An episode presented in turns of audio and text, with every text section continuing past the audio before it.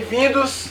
Esse é o 13 terceiro domingo que a gente faz esse experimento aqui em casa de chamar amigos, amigos de amigos e ficar aqui desde o meio-dia. É um domingo, né? É, eu descrevo como um domingo na casa do Zeca Pagodinho, sem churrasco, sem álcool. Ou seja, acontece várias coisas, tem criança na piscina, rola futebol, rola tal, e aí vai. Em algum momento a gente senta aqui, a gente você sabe, não sabe quem vem, quem vai sentar, quem não vai, quem não sabe nada. Deixa fluir e ver o que se manifesta por umas duas horas aqui de conversa. E antes a gente consagra o cacau. Então, é uma, hoje a gente está na presença da deusa Is Cacau, que é quem nos traz esse alimento da terra. Em muita honra a ela, a gente entrega a nossa presença e vocês estão, alguns estão com a cabacinha. Essa cabacinha veio lá do Nordeste, lá de Recife. Eu falei, mãe, eu queria que as pessoas consagrassem o cacau na, numa cabacinha assim. Eu falei, ó, a única é, informação que eu te trago para essa missão é que precisa 100 ml na medicina. E ela falou, tá bom. Daí quando chegou no mercado, ela falou assim, Dani, são todas diferentes uma do tamanho da outra, vai ser uma missão. Eu falei, mãe, a natureza ela é imperfeita. Se você for buscar que ela tenha um padrão, que todos sejam iguais, você vai se dar muito mal com a natureza, porque ela, cada um é um ser único. E aí ela buscou os que estão na de vocês estão os mais parecidos que ela encontrou herméticos. Então eu agradeci a minha madre por essas cabacinhas aí. E aí agora eu peço a presença de vocês para Deus a Cacau, para que a gente entregue nosso coração e ela expanda, né, a nossa escuta e a nossa fala. Que a nossa escuta e a nossa fala venha do coração, de um lugar sagrado, para que a gente honre a, a fala e a escuta do outro. E esse também é um experimento de escuta e fala, né? Essa troca.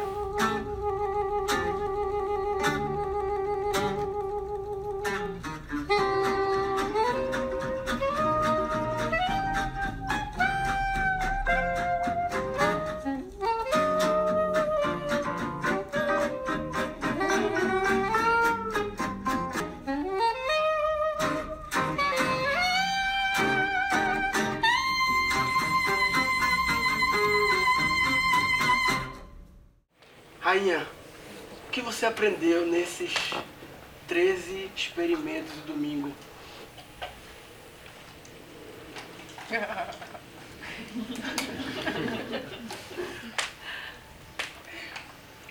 Nossa, muita coisa, my love. Mas. Aprendi sobre ciclos, então. Aí aprendi sobre a impermanência, porque cada cacau flow era uma situação diferente, eram pessoas diferentes, eram coisas diferentes que se apresentavam. A fala de alguém que traz, né? quem chega para compartilhar. A lidar com a natureza, faz chuva, faz sol, e você trazer sua presença de que tudo é perfeito e do que a natureza se manifestar vai ser acolhedor no espaço. Aprendi a beleza do flow, porque era um experimento sobre o flow, né? Então, como você dançar com o flow, que é essa dança entre o caos e a ordem, assim, então, esse ajuste fino. Aprendi também a como me relacionar com o cacau, que ponto trazer, então era sempre, ai, tá muito quente para as pessoas, tá muito frio, nossa, dessa vez ficou muito grosso, não, dessa vez ficou muito fluido, ai, dessa vez, então, dessa vez eu vou fazer com duas mulheres, dessa vez eu vou fazer com várias pessoas. Então, também aprendi sobre uma relação com o cacau, relação de como abrir minha casa para receber as pessoas, também foi um experimento que eu me coloquei nesse lugar. Como você abre sua casa para receber tantas pessoas, né? É, sem um, um ponto você quem vem, não, todo mundo vir, todo mundo se sentir acolhido. Então, como você constrói esse campo de acolhimento, que eu não vou saber lidar com, não conseguir eventualmente olhar no olho das 40, 50 pessoas que se apresentarem, mas o campo foi foi tão construído com acolhimento que todas sentem como se mesmo se eu não tivesse trocado um olhar, é como se eu tivesse trocado um olhar. Então, eu aprendi a construir isso também. E aprendi muito a celebrar, porque no final a gente sempre celebra. Então, isso que eu aprendi. E você?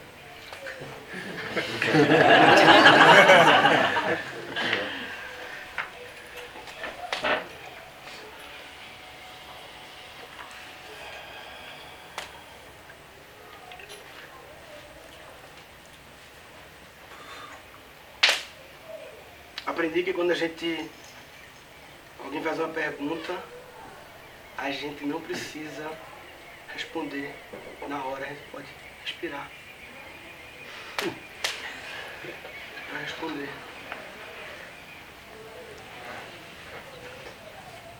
E a maior aprendizagem para mim foi sobre controle e não controle. Porque no começo, nos primeiros, ai, quem vai vir? Ah, não sei o que. Ai, quem vai começar na roda? Aqui e tal. E vai, a gente pode falar disso. Querer ficar controlar o que vai ser, como é que vai ser. Aí, logo no segundo, a gente, não, mas experimenta não fazer isso. A gente, na vida, a gente precisa controlar muitas coisas, mas vamos dar a oportunidade nesse experimento atuar no mínimo controle possível. Ah, mas na vida tem que ter controle. Tá, mas esse experimento vamos atuar com o mínimo de controle. Para ver como é que é. Para tentar reduzir o controle em outras coisas da vida. Por que reduzir o controle? Porque eu descobri nesse experimento que sempre o que acontecia era muito melhor do que eu planejava que acontecesse. Ou seja, existe uma uma coisa querendo acontecer através da gente, que quando a gente se apega, se amarra a um caminho previamente dito, essa coisa muito melhor não consegue acontecer. Então todas as vezes que eu ah, talvez pode falar disso, ou pode ser assim, na hora quando eu me entreguei a esvaziar, não tem como não pensar, né? não tem como horas anteriores aqui e tal, vejo pessoas chegando, você começa a pensar, mas é quando eu sento aqui, é o trabalho de deixar os pensamentos virem, porque senão você fica brigando com eles os dias que antecedem todos, brigando, mas na hora que sentar, se esvazia de uma vez, esvazia todos eles de uma vez.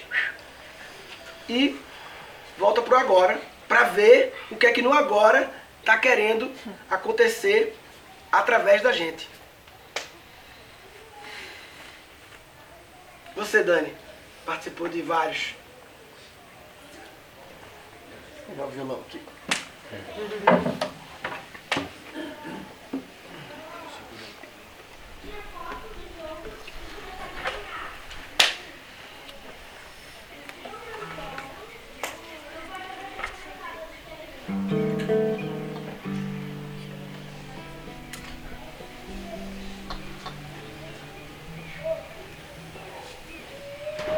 Eu acho que a coisa que eu mais aprendi nesses encontros foi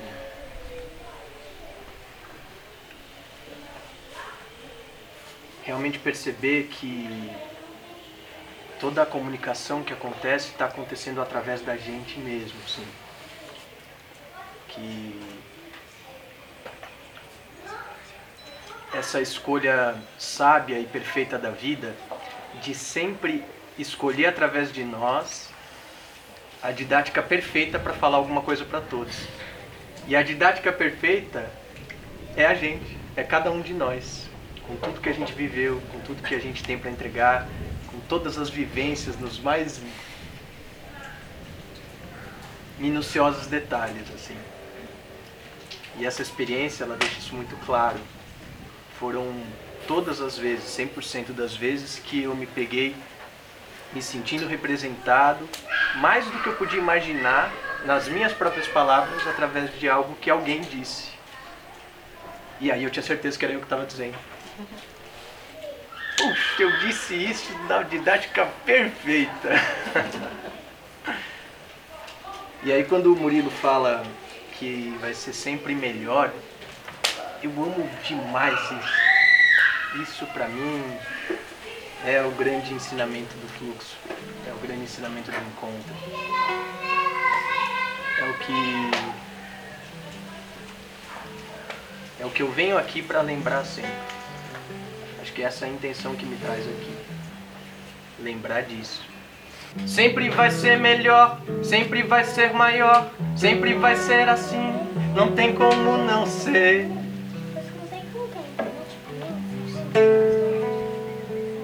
Vai sempre surpreender, vai sempre colorir, vai sempre ser assim, vai ser pra onde tem que ir.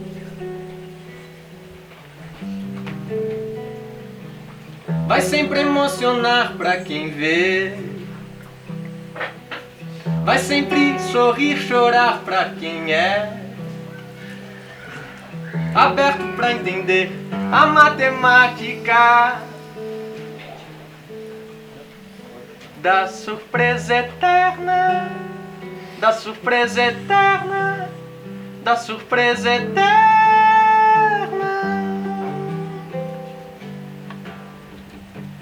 Então você me pergunta o que é que eu faço aqui? Por que é que eu venho? Por que é que eu abro? Por que é que eu quero aqui existir? E eu digo, você pode dizer também, é a surpresa eterna. Eu digo, diz aí. É a surpresa eterna. Eu digo, é a surpresa eterna. Eu digo, hum, é a surpresa eterna. Nunca se sabe o próximo passo, nunca se sabe onde vai dar. Nunca se sabe aonde, como, quem ou quando vai aflorar a próxima imagem, a próxima surpresa, a próxima ramagem do rio da correnteza da surpresa eterna. Ei, ei, ei. É a surpresa eterna.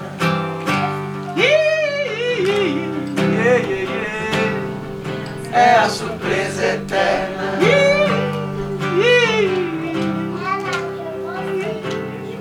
É a surpresa eterna.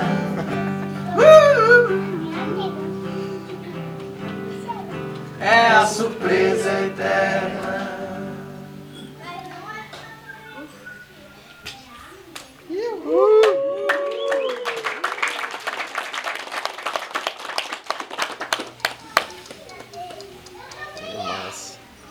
E você, Brasa? Sabia que tava vindo pra cá. Esse é o segundo, né? Que eu, eu aprendi, deixa eu ver. Que cacau sem açúcar é bem amargo.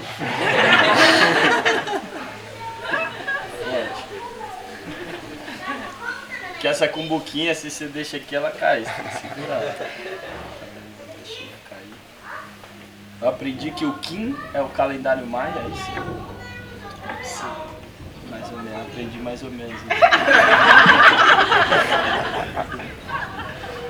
É, Arru, Arru é?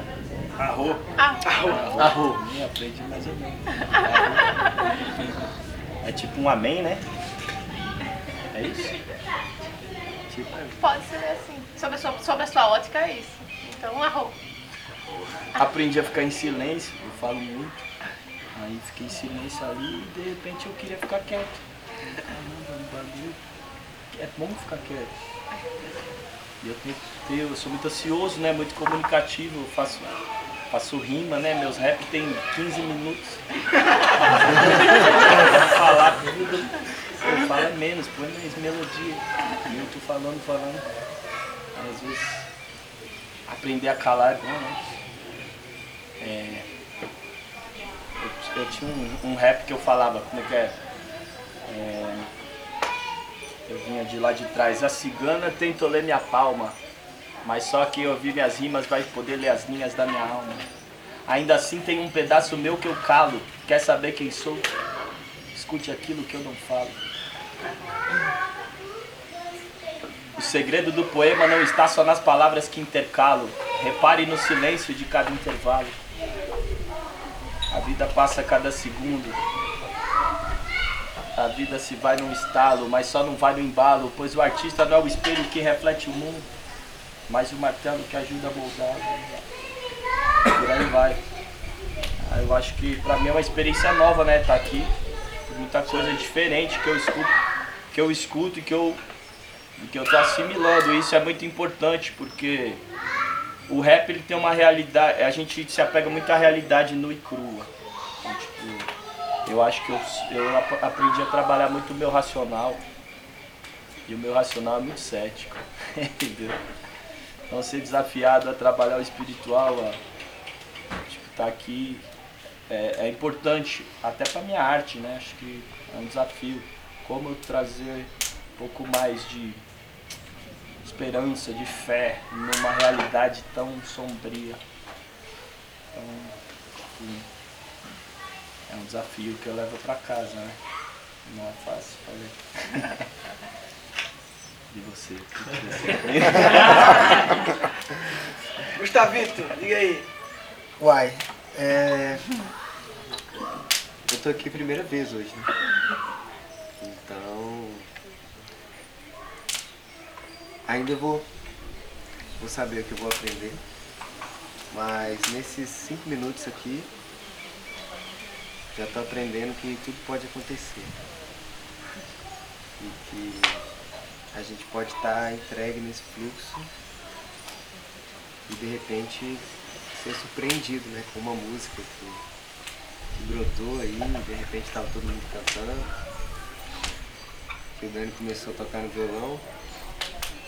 Peguei e comecei a tentar imitar ali o que ele tinha feito antes. Quando vi tava todo mundo cantando aí junto. E já virou umas boas-vindas aí pra Is Cacau. E agradeço de coração estar aqui hoje. E tô entregue ao que pode acontecer. E você? Eu tô feliz com isso que aconteceu. Ele começou a brincar ali, eu também fui brincando aqui, o outro brincou ali, foi pegando o brinquedo, brincando e entregando pro outro brincar. O brinquedo não é de ninguém. E a sua brincadeira aqui, de repente todo mundo pegou a brincadeira e estava brincando junto com você também.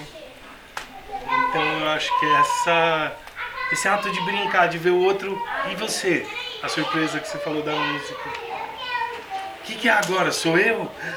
É uma surpresa. E vendo essa surpresa de cada Cacau Flow, acho que em todos nós houve uma trajetória de cura. De tantas expectativas que a gente tem dentro da gente que não precisa. E aí vem muito mais, como você disse. A gente colhe mais quando a gente não está perdendo tempo em querer fazer aquilo que a gente queria. Aí dá tempo de você colher, observar e colher, observar e colher. E aí você vai ver se está com um monte de flores. Muito mais do que você queria fazer. Uma florzinha. Então é isso que eu aprendi com vocês, esses, esses dias aqui que têm sido sempre maravilhosos. Né? A gente nunca viu um que não fosse. Grato pela abundância das pessoas que vêm aqui com esse propósito. Aí alimenta o campo e a gente fala, ó, tem mais gente. Então acho que esse era o nosso propósito, né? De achar quem tá aí igual a gente. Aí tá todo mundo aí, ó, igual a gente. Então a gente achou, Thiago. Grato. Hoje teve uma brincadeira muito especial hoje. Quando você falou de brincar, né? Me lembrou aquela frase, ah, crianças entrar no reino dos céus, né? Talvez seja o código aí, o código é brincar. E hoje teve uma brincadeira lá no campo de futebol, porque aqui quem acompanha no vídeo, né, é, vê essa parte, mas começa de manhã, né? E existe um desafio na vida pessoal, minha e nossa, do nosso campo aqui, que é o desafio do corpo. Porque a vida é tudo uma coisa só, mas para fins práticos e a gente divide, né, em ah, a vida, o corpo, ah, relacionamento, família, criança, já mental, espiritual, a gente divide para facilitar, mesmo sabendo uma coisa só. E eu diria que de todas essas camadas da vida, faces da vida, o corpo, o cuidar do corpo, em toda a nossa trajetória sempre foi uma coisa né, que. O corpo físico, a gente. O corpo físico, a é. gente, é. é, olhava com. é, dava menos energia pra É. isso, porque são, é uma escolha, né? Uma escolha. Mas menos energia disparado em relação aos outros corpos da vida, né? E, e mais ainda especificamente na camada movimento do corpo. Que na camada alimentação até que a gente Sim. dá um olhar. E aí, aquela novela de grande parte da humanidade. A novela de vai pra academia, volta pra academia, faz não sei o que, inventa não sei o que, personal, blá blá blá, faz em casa, não, vou fazer aqui, vou correr no condomínio. É. Aquela novela que todo mundo já viveu. E a gente no começo dessa lua, seguindo o sincronário, né, a gente usa o conceito de luas em vez de meses. Hoje acaba a lua da integridade, que é um mês, pode chamar assim, que no calendário gregoriano os meses não têm significado, né? O que significa março? Nada, março. Palavra que não tem um significado. Significa abril, a Páscoa. Né? Dezembro, Natal. A gente lembra, o significado são os dias do consumo, né? E a lua da integridade tem um significado que é integridade. Será que eu vivo aquilo que eu acredito? Essa é a grande pergunta dessa lua. E quando começou a lua, a gente trouxe esse questionamento e a gente acredita que o corpo, é, o corpo físico é tão importante quanto o corpo mental, ou o corpo espiritual, ou o corpo não sei o quê. A gente acredita. Mas a gente não vive isso que a gente acredita. Porque não joga energia para isso.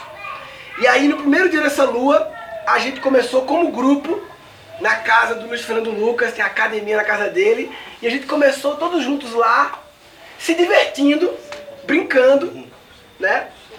E vem essa lua toda. Até que hoje, o último dia da lua, culminou numa experiência que aconteceu tudo no flow. Que cadê o Miltinho? Cadê o mestre? Chega aí, chega aqui, chega no meio aqui de nós, vai. Senta aqui. O Miltinho, como é que explica Miltinho, Dani? Eu prefiro, eu prefiro que ele se explique. Eita! O Miltinho veio aqui hoje, ficou aqui em casa esses dias, e hoje, no campo de futebol. Senta aqui, senta Amor, aqui. deve, irmão. Hoje no campo de futebol, ele fez um treino com a gente, que crianças participaram. O Rafinha, de 8 anos, Era, ele pirou. era o número um. Ele era o linha linha de frente, ele falou só de- linha de frente. ele falou que era E as pequenas participaram um pouco do comecinho ali, o Rafinha ficou até o final. E um monte de adultos, homens, mulheres, várias idades, umas 25 pessoas. E que se perguntar para as 25, você pode perguntar, ah, você cansou? Ah, cansei. Ah, você suou? Suei. Mas se perguntar, você se divertiu? Todo mundo vai dizer, sim, eu me diverti. Foi. Você se divertiu, Dante? Bastante, muito. Na verdade, me diverti, suei, né, cansei, botei os bofos pra fora, mas eu tava treinando com o professor, né? Era meu pai, né? Que era tua Eu dupla. tinha que fazer bonito, né? Então, eu tinha que brincar, né? Mas ser um pouquinho sério ali, porque senão o professor pegava no pé, né? Eu ia pagar 10 flexões, então foi delícia, foi delicioso. É como se quem tem esse desafio do corpo, é como se existe aí um caminho de movimento do corpo que você vai se divertir. É só o jogo de encontrar. Porque tem muitos caminhos, mas tem um, vários na verdade, alguns, que tu vai se divertir. E hoje foi um grande exemplo.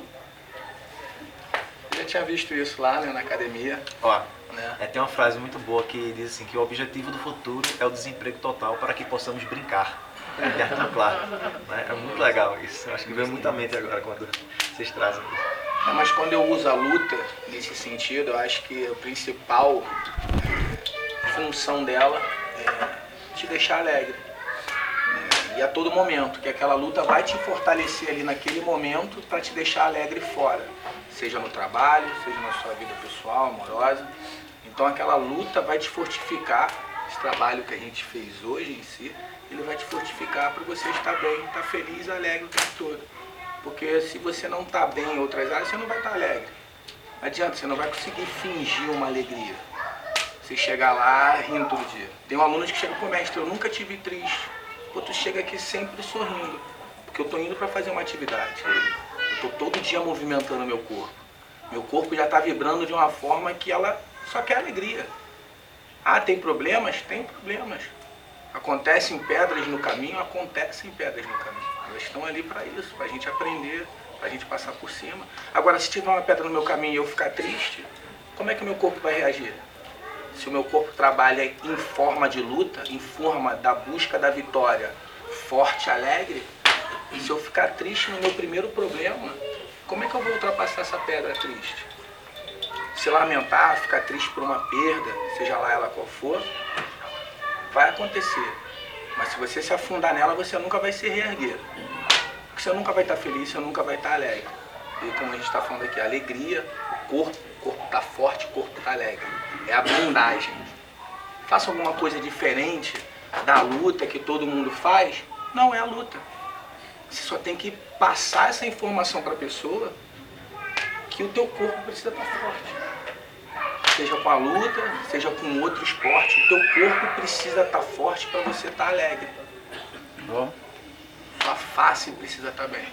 Tu tá triste? Tô, mas se eu ficar assim? Não, tô triste. E vai trabalhar para vencer esse problema. E a blindagem, o nosso treino, né, a tropa do Miltinho, é um treino específico, né, é, um, é um nome, não foi nem eu que botei esse nome, né, é difícil eu, eu fazer alguma coisa, ah, não sei o que é Miltinho, é muito difícil. Mas a tropa do Miltinho é uma turma específica, onde a gente gera muita energia. Ah, como? Tu vai lá, fala de energia toda hora para todos eles? Não. Mas eu faço o corpo deles estar tá preparado para tá alegre o tempo todo lá fora. Porque quando vai vir um problema, ela vai bater de frente com um problema alegre. Ela já sabe que vai ser resolvido. Quantos aqui passaram por problemas aqui e foi resolvido? Quantos problemas eles, caraca, não vou conseguir resolver. E no final tu resolve. Aí você se lamenta, fica triste, caraca, tá perdendo tempo. Já era pra estar tá assim, caraca, peraí, deu ruim, o que, que eu preciso fazer? Vamos, vamos animar aqui, vamos agitar, vamos animar o meu, meu parceiro de trabalho, ele não pode cair, ele é o financeiro, vamos correr atrás aqui, galera que trabalha com RH, galera tem que estar tá todo mundo feliz, vamos embora, eu não posso estar tá triste. Agora eu fico, um dia triste, contaminei você, segundo dia triste, contaminei você, deixei de trabalhar para ficar triste. E quando o teu corpo está preparado, está forte, isso fica mais fácil para você. Tem uma frase, até falei pro, pro Dante hoje da janela, né? Tem muita gente que chega lá e vai vomitar. Pô, mestre, vou vomitar, vamos lá, a janela do vômito é aquela ali. Mas se tu conseguir ler o que está escrito na janela, tu não vai vomitar. Falei isso pra tu? E quando você chega na janela, ali está escrito assim: o que você faz aqui dentro reflete intensamente lá fora. Tu não vai vomitar aqui dentro, não vai vomitar nem lá fora. Irmão. Tu vai engolir o, vômito, engolir o vômito e vai vencer. É isso que eu trago ali no meu treino pra galera. O treino é como se fosse assim, imagina um lutador profissional, high level, que ele é.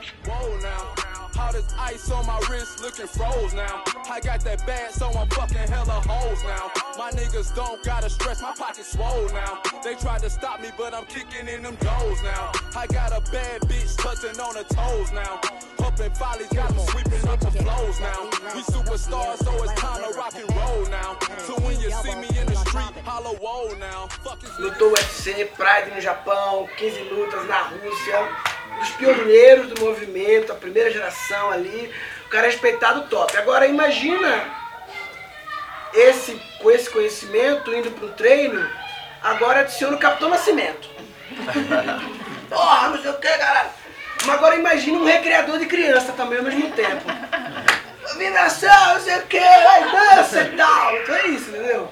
É lutador mais Capitão Nascimento mais um recreador de criança. Essa é a leitura de Murilo Gun. é, Murilo... Como foi a sua leitura, Rainha? A minha leitura eu sou uma pessoa, o corpo físico, eu sempre tive uma boa relação com o meu corpo físico, então eu e ele, a gente sempre se relacionou de um lugar de escuto, te honro, né?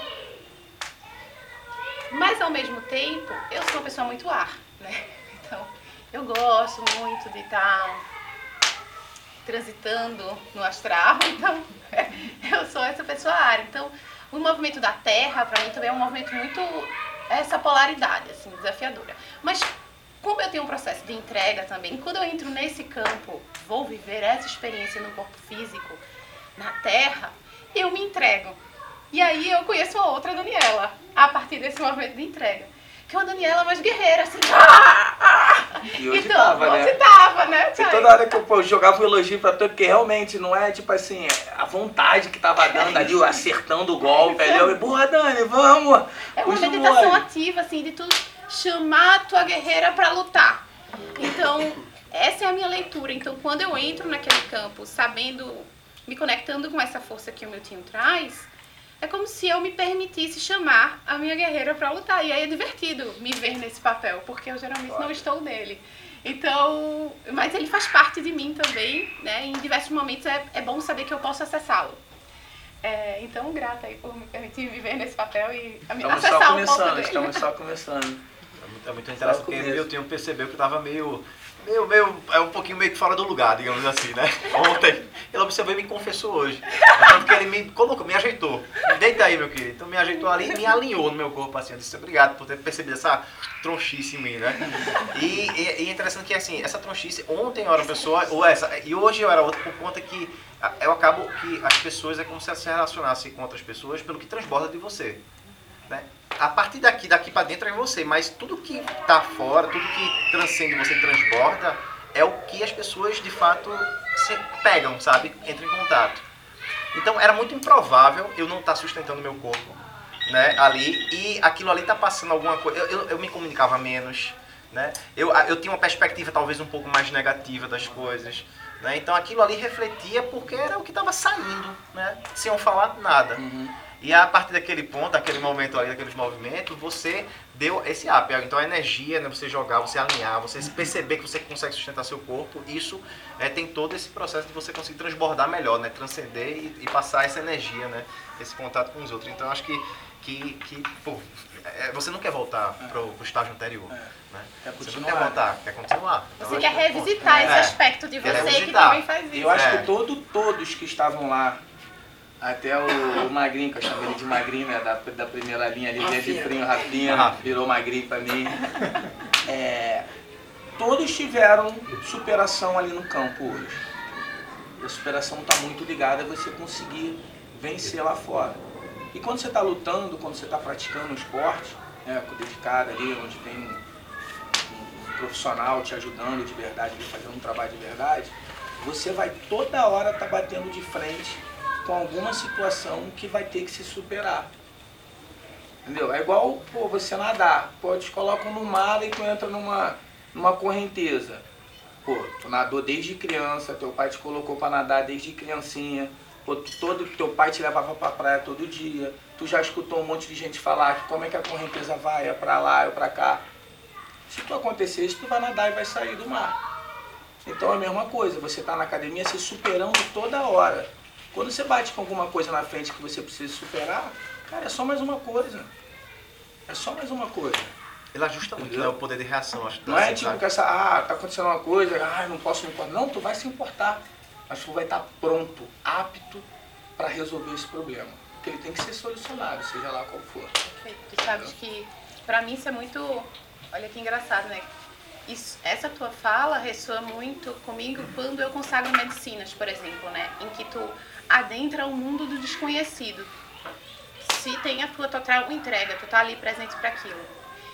E quando tu adentra o mundo do desconhecido, na força de uma medicina, total flow, porque se tu ficar no controle, você vai ter sofrimento, você aprende a lidar com o desconhecido. Você aprende a ter conversas internas saudáveis de toma teu centro, estás aqui agora, observa teus pensamentos.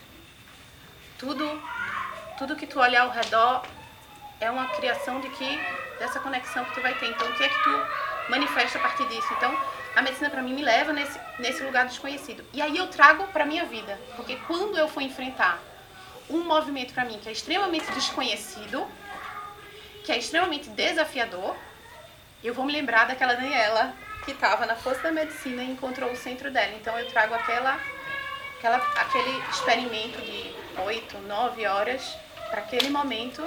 Eu digo, eu sei lidar com desconhecido, porque eu já lidei antes.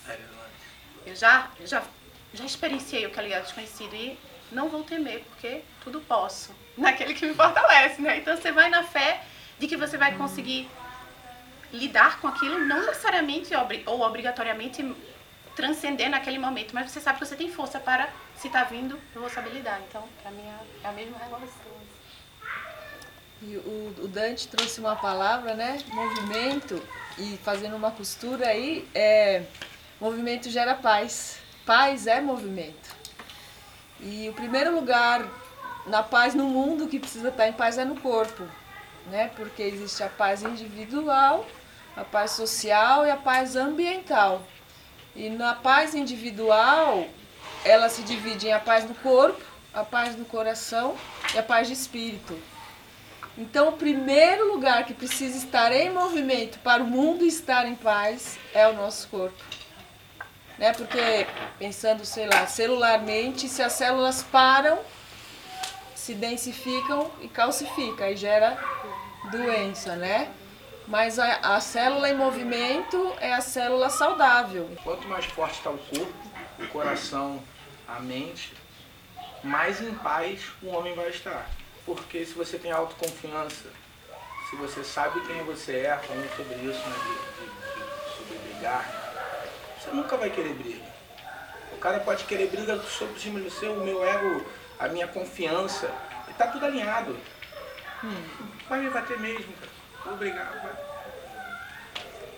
Nunca, ele não vai falar nada, porque eu, eu sei que eu sou autocapaz, eu sei que eu não sou o que ele falar. Hum. Eu sei quem eu sou.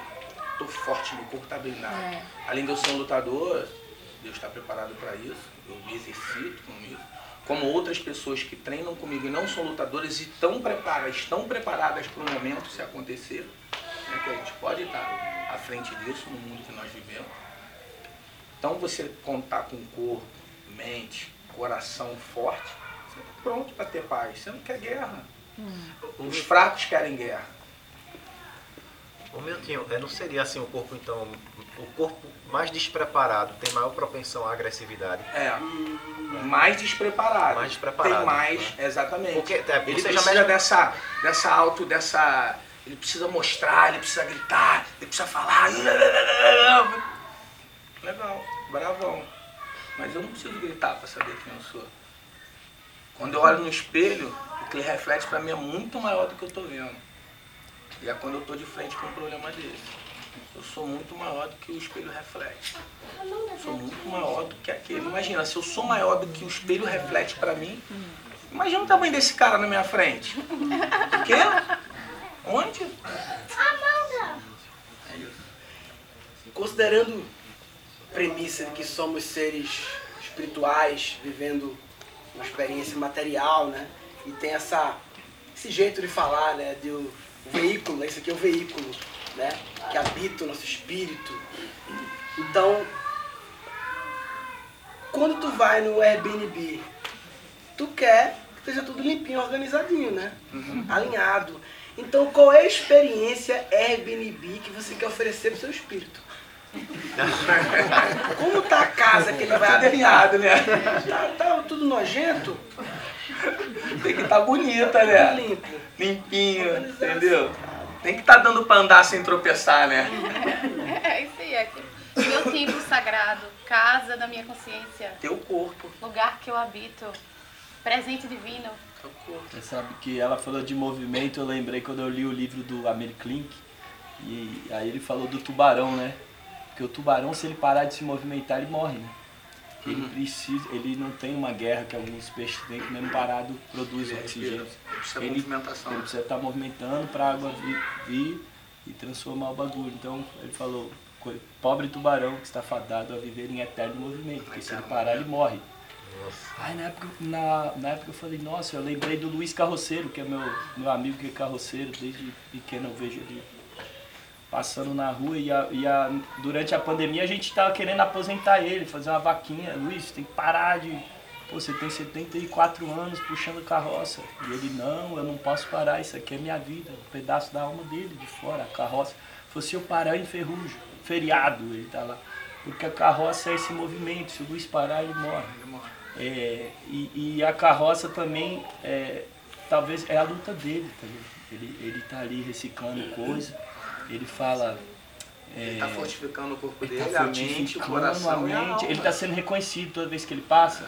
Ele conhece muita gente, as pessoas é, é, cumprimentam ele, reconhecem ele pelo trabalho. ele, né? Isso, a dignidade. Então, Dignidade. tipo, é, a, a luta dele na carroça, que ele até falo, uma vez a carroça dele estava cheia, eu falei, Luiz, como é que você aguenta carregar tudo isso? Não é pesado, não, é pesado é carregar o problema dos outros. e tem mais, eu não puxo sozinho, ó, ó quem me ajuda. Ele, dá uma aula, assim, conversar com ele é uma aula.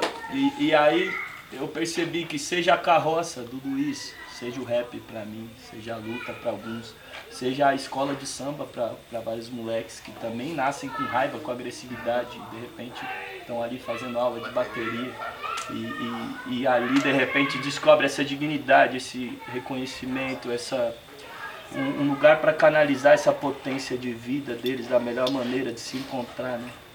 Esse equilíbrio, essa paz. É, esse movimento ele está em vários lugares, cada um encontra o seu nirvana, o seu é, sei lá, o seu, a sua luta, tipo assim, qual é a sua luta? O meu primo que luta também, ele falou, qual é a sua luta? Eu fiquei pensando isso, qual é a minha luta? A minha luta é a luta do rap, aí depois eu falei pra ele, primo, fui pensar, eu falei errado. A minha luta primeiro é comigo mesmo. Essa é a E pensar que, tipo, né, hoje a gente treinou, hoje a gente movimentou, né? E pensar que todos nós aqui, podemos, todos nós que estamos aqui, podemos entrar numa academia e se movimentar. Ou fazer qualquer outro exercício, né? Que tenha vontade, surfar, andar de skate, você vai estar movimentando, vai estar fortificando o teu corpo. Ainda mais se viver a filosofia do esporte, porque toda a filosofia do esporte te acrescenta é, muitos valores. Agora imagina a quantidade de gente que não pode ter isso. Você falou do rap, me lembrou quando eu conheci Murilo também, porque quando eu conheci Murilo a primeira vez que ele foi, eu estava indo dar uma palestra. E ele, o Murilo me perguntou, pô, cara, tu não dá palestra não, Leandro? Tu falou, pô, tu não dá palestra não? Eu falei, não, pô, um dia antes não dou não. Aí no dia seguinte ele, pô, vamos almoçar? Eu falei, pô, não, não vou não, porque eu tenho uma palestra hoje. Ele, pô, mas tu falou que não dá palestra, irmão. Aí eu falei, é, porque é diferente. Eu fui no Degase, Degase é tipo uma Funabem, tipo, onde tem menores é, presos, né? E eu fui a convite de um pessoal do rap que, que me convidou para fazer o último dia para eu palestrar, falar para os menores que estavam envolvidos no trabalho deles, para falar um pouco da minha história de vida e lá. Eu fui lá e essas pessoas elas não têm, né, a pessoa que está ali dentro, ela não tem a possibilidade de se movimentar numa academia. Tem até um tatame lá, eles me convidaram para ir lá. Só que não tem ninguém para dar aula para eles lá. Ninguém vai ali e treina. E sobre o movimento do rap. Um querido meu, é, o Matiolo, um cara que escutou já muitas, é, muitas é, conselhos meu.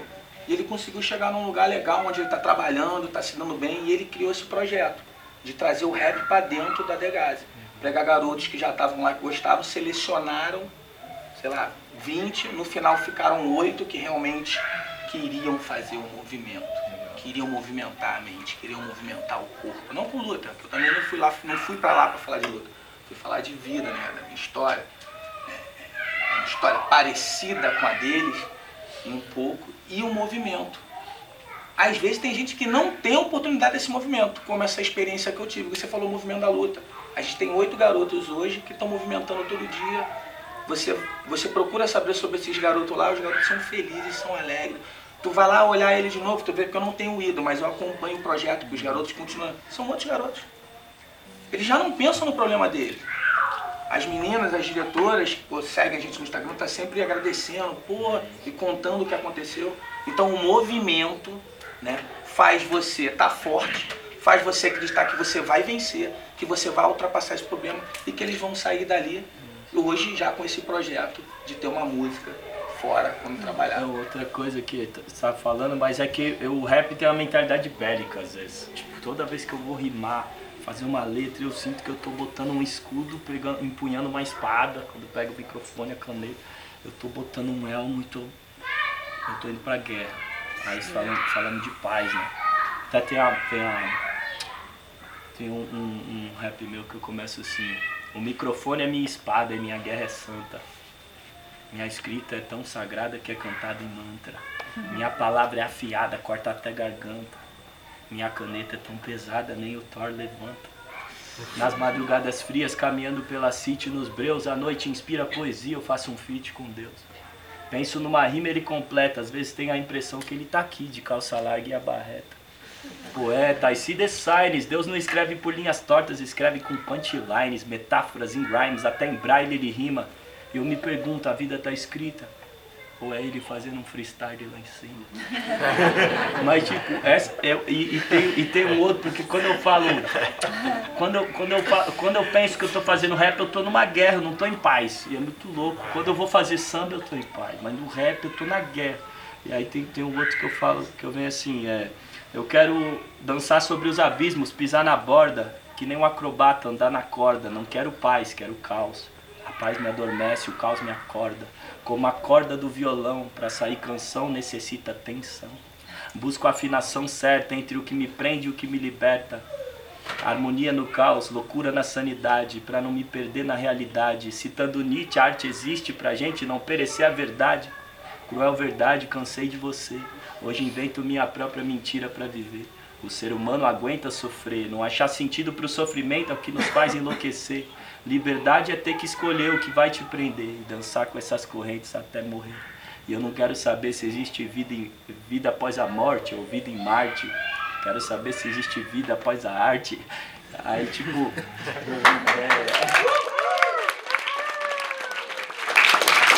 Mas, só pra, pra concluir, tipo, eu acho que a guerra é importante, mas a guerra que eu digo, a gente, enquanto a gente vive, a gente tá em guerra.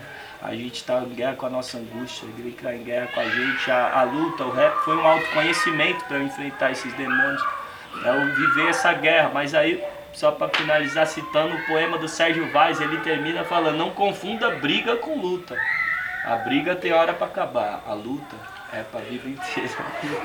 tipo isso, estamos lutando. A luta, eu sempre, sempre quando chega alguém na academia, ah, então eu nunca lutei. Como que nunca lutou?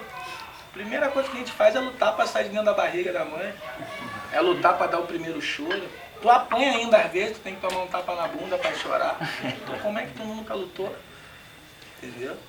Zeider, quando tu vai escrever reggae, que roupa tu veste? Ele falou que veste a roupa do guerreiro e tal, espada. Ah, sei lá, eu acho que eu. Que eu me imagino tipo um- como um anjo. Sei lá. Um cara que. Tipo. É, é louco a gente ser guerreiro, né? Guerreiro da paz, né? Eu me sinto um anjo, mas um anjo guerreiro, sacou? Não um cupidinho, apesar da, de que a, a canção engloba tudo, né? Que a gente vive, tudo que a gente. Tudo que todas as pessoas vivem, né? Mas eu me sinto um cara que. Que, que tem esse compromisso, entendeu, mano? De compartilhar o meu melhor, de doar o que eu aprendo com o que Deus fala pra mim, né? Com a mente, que eu sou um ser espiritual. Então acho que é isso, pô, é, é- é a busca da gente é, mostrar alguns caminhos para as pessoas, né, mano? Pra ter paz. Pô, o lance do movimento, você, mano, sentir os seus órgãos saudáveis, né, mano? Você acordar cedo e tomar uma água, comer uma fruta, né, mano? E ter, e ter a mente também pronta para criar, né, mano? Que essa é a minha parada. Então acho que é isso, pô. A gente. A gente. Eu me descobri artista, né? E até hoje eu fico tentando ser, ser artista, tá ligado? Porque é uma essência, a minha essência é a essência espiritual, sacou? Tanto é que a minha parada é o reggae. Eu acho que é isso, cara. A gente tem que ser guerreiro de, de Deus, ouvir essa voz que fala pra gente continuar, né? Pra gente não desistir dos maiores sonhos, né, meu? No, meu caso é, é minha família, minha esposa que tá aqui comigo, meus filhos, tá ligado? A gente, diante disso tudo, da vida, né? A gente, pô, virou um esquema nós dois e nossos filhos ali, a gente trabalha 24 horas. Isso que é meio ruim, porque a gente ah, não para, ó, ó, grava uma vinheta, ó, não sei o que, liga pra cá, entrevista, pá.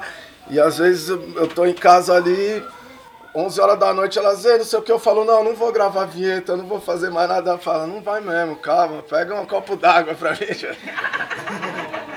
e assim, isso porque a gente é soldado da paz, né, mano? Porque eu coloquei, coloquei minha cara pra, pra, pra isso.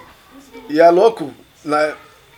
Essa busca espiritual do soldado, né, mano, da paz. Porque o cara se doa demais, mano. O cara tá sempre ali, mano. Levantando as pessoas, né? E aí, quem vai te levantar, né, mano? Quem vai te dar o conselho? Aquelas, quem vai falar o que você precisa ouvir? E e, e no começo ali a ideia de, pô, o que, que você é, aprendeu, o que você vai aprender né, nessa roda, nessa parada.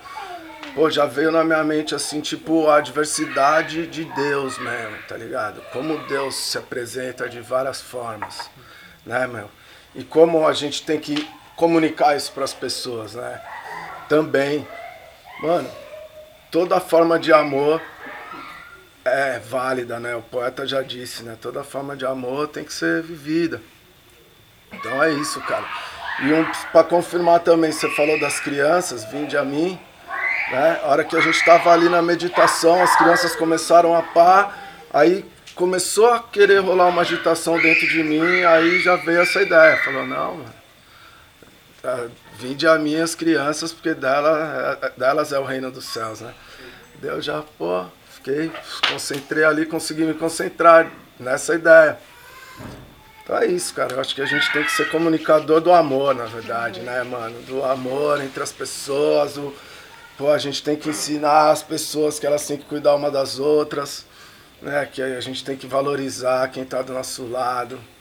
Né? E isso também é, é luta, né, meu? A gente também viver com as pessoas muito tempo, a gente conviver com a família, é, um amor maravilhoso. Mas tem momentos que a gente tem que ser mais, né? Pra conseguir administrar aquilo, né? Pra não gerar traumas até. Sei lá, né, mano? Pra gente fazer a coisa do jeito que a coisa. Pra que os nossos filhos, as nossas mulheres, os maridos das mulheres, os, as mulheres das mulheres, os, os maridos dos maridos, qualquer tipo de escolha, consiga ir além, né, mano? Consiga fazer mais, para que a gente não embarrere o sonho de ninguém, né? Muito pelo contrário, para que a gente, mano, seja semeador de sonhos também. Dentro de mim há uma voz que me fala. Ei, ei, segue em frente. Dentro de mim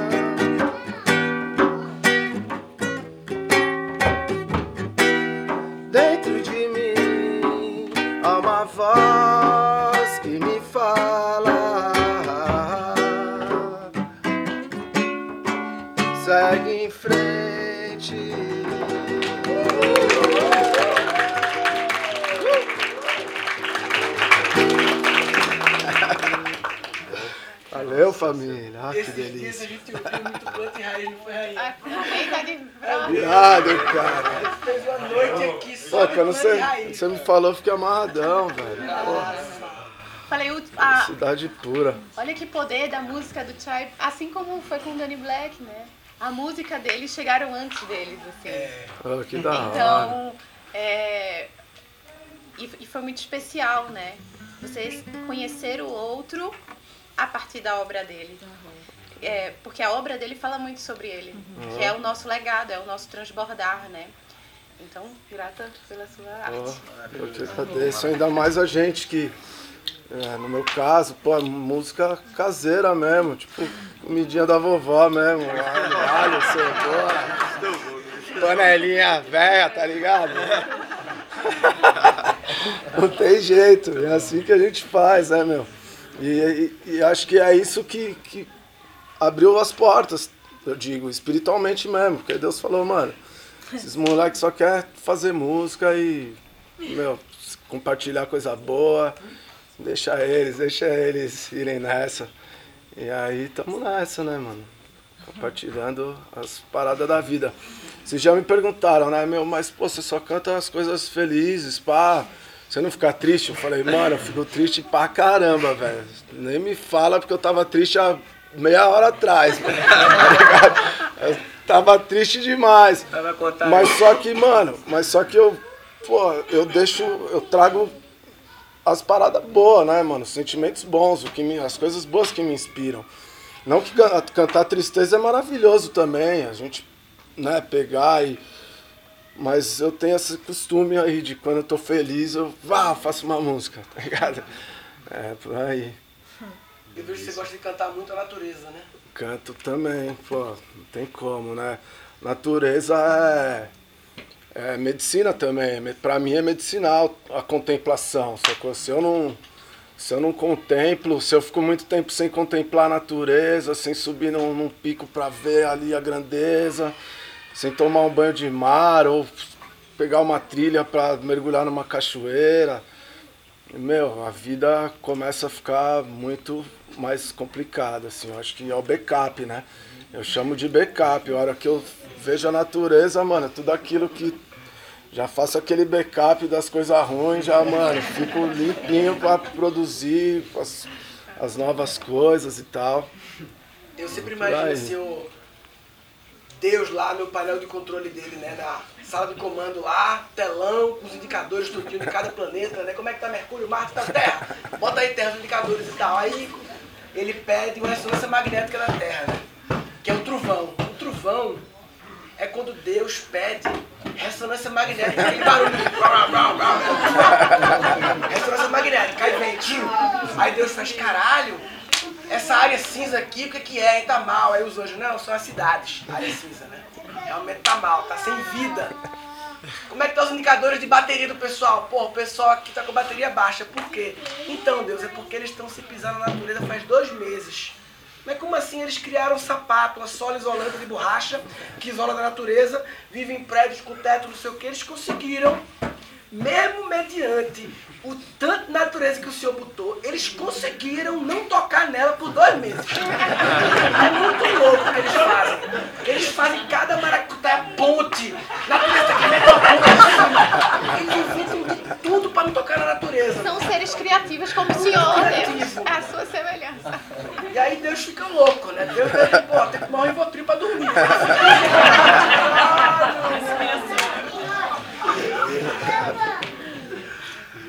tenho, posso pedir uma música sua que contempla a natureza? Com certeza você já se banhou na queda de uma cachoeira, sentindo a sensação da sua alma sendo purificada por inteira. Com certeza, meu amor, na queda de uma cachoeira, sentindo a sensação da sua alma sendo purificada por inteira. O início e o fim, a noite e a madrugada. Oh, a polícia, o ladrão e a planta que não foi descriminalizada. Tão querendo roubar a nossa paz, mas temos Deus à nossa volta. Oh, e clamo para ter algemas apenas no nosso amor. E clamo para ter algemas apenas no nosso amor. Oi, oi, oi, oi, oi, oi, oi. Com certeza você já se banhou na queda de uma cachoeira, sentindo a sensação da sua alma sendo purificada. Ah, meu amor, a queda de uma cachoeira, sentindo a sensação da sua alma sendo purificada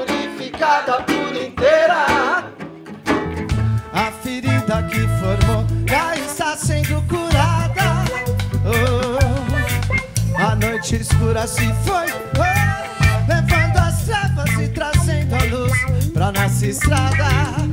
A paz que nos roubaram, graças a Deus, temos de volta. E clamo para ter algemas apenas no nosso amor. E clamo para ter algemas apenas no nosso amor. Oi, oi, oi,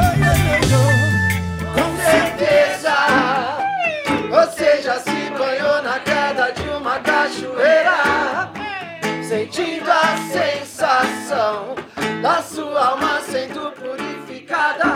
Ah, com certeza. Ah, meu amor. Oi, oi, oi, oi, oi. Você vai sentir a sensação da sua alma sendo purificada por inteira.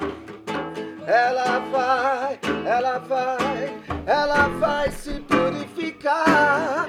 É só você querer, é só você querer, é só você pensar no bem, você pensar em Deus. Essa é a positiva, a positiva vibração.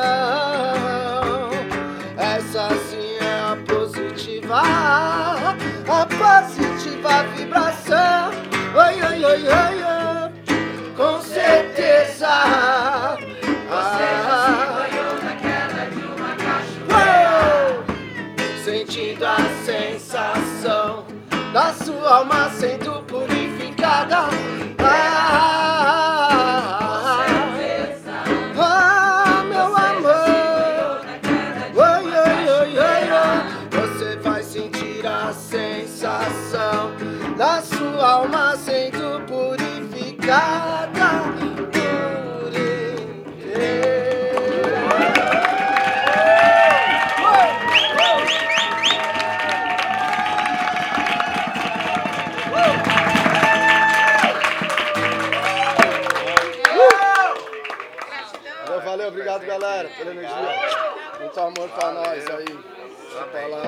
Eu falei aqui da minha esposa, não falei o nome dela, é a Jana. Guerreiraça. Guerreiraça. É, é a base lá de casa, é, segura as pontas geral, cuida de nós. Obrigado, meu amor. Te amo. Nós. do corpo, né? Cada tipo de música mexe com a parte do corpo, né? Então, antes de começar, tava rolando meio que um mantra, assim, mais ou menos, né? E no mantra a gente fica meio que aqui, ó, parte superior, né? Cabeça, assim, né? Aí o reggae, você já tá aqui mais no, no meio aqui, né? Aí você vem o funk, já é aqui, né? Então, é como se cada frequência fosse para um chakra, né? Então o funk trabalha no chakra básico. Tal. Então, talvez o Spotify do futuro não tem gênero, tem chakra. Qual chakra você quer mexer? Aí você escolhe pelo chakra e aí vai ter, ó, essa música aqui trabalha chakra paga, essa aqui e tal, você escolhe pelo chakra, pelas cores, e aí você. Pô, Thiago, chakra, tá? Me veio uma, uma ideia aqui. E eu queria compartilhar uma canção que dentro desse trabalho dos chakras aí, é o trabalho chakra cardíaco, que é o Anahata Chakra. Anahata significa indestrutível, inatacável, né? Como esse amor aí incondicional, eterno, que é o que permanece. Mesmo quando tudo acaba, isso permanece. Né? E, e o cacau, ele tem essa, essa, essa força né, do chakra cardíaco. Então o Murilo falou aí da cabeça, do, das partes do corpo.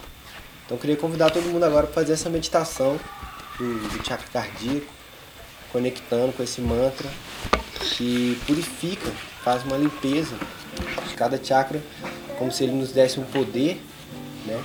E, e existem situações e questões que bloqueiam esse poder, né? Então o poder do chakra cardíaco é o poder do amor, né? Que vem através do, da gratidão, do perdão, dessa alegria de viver e que muitas vezes ele é bloqueado pela mágoa.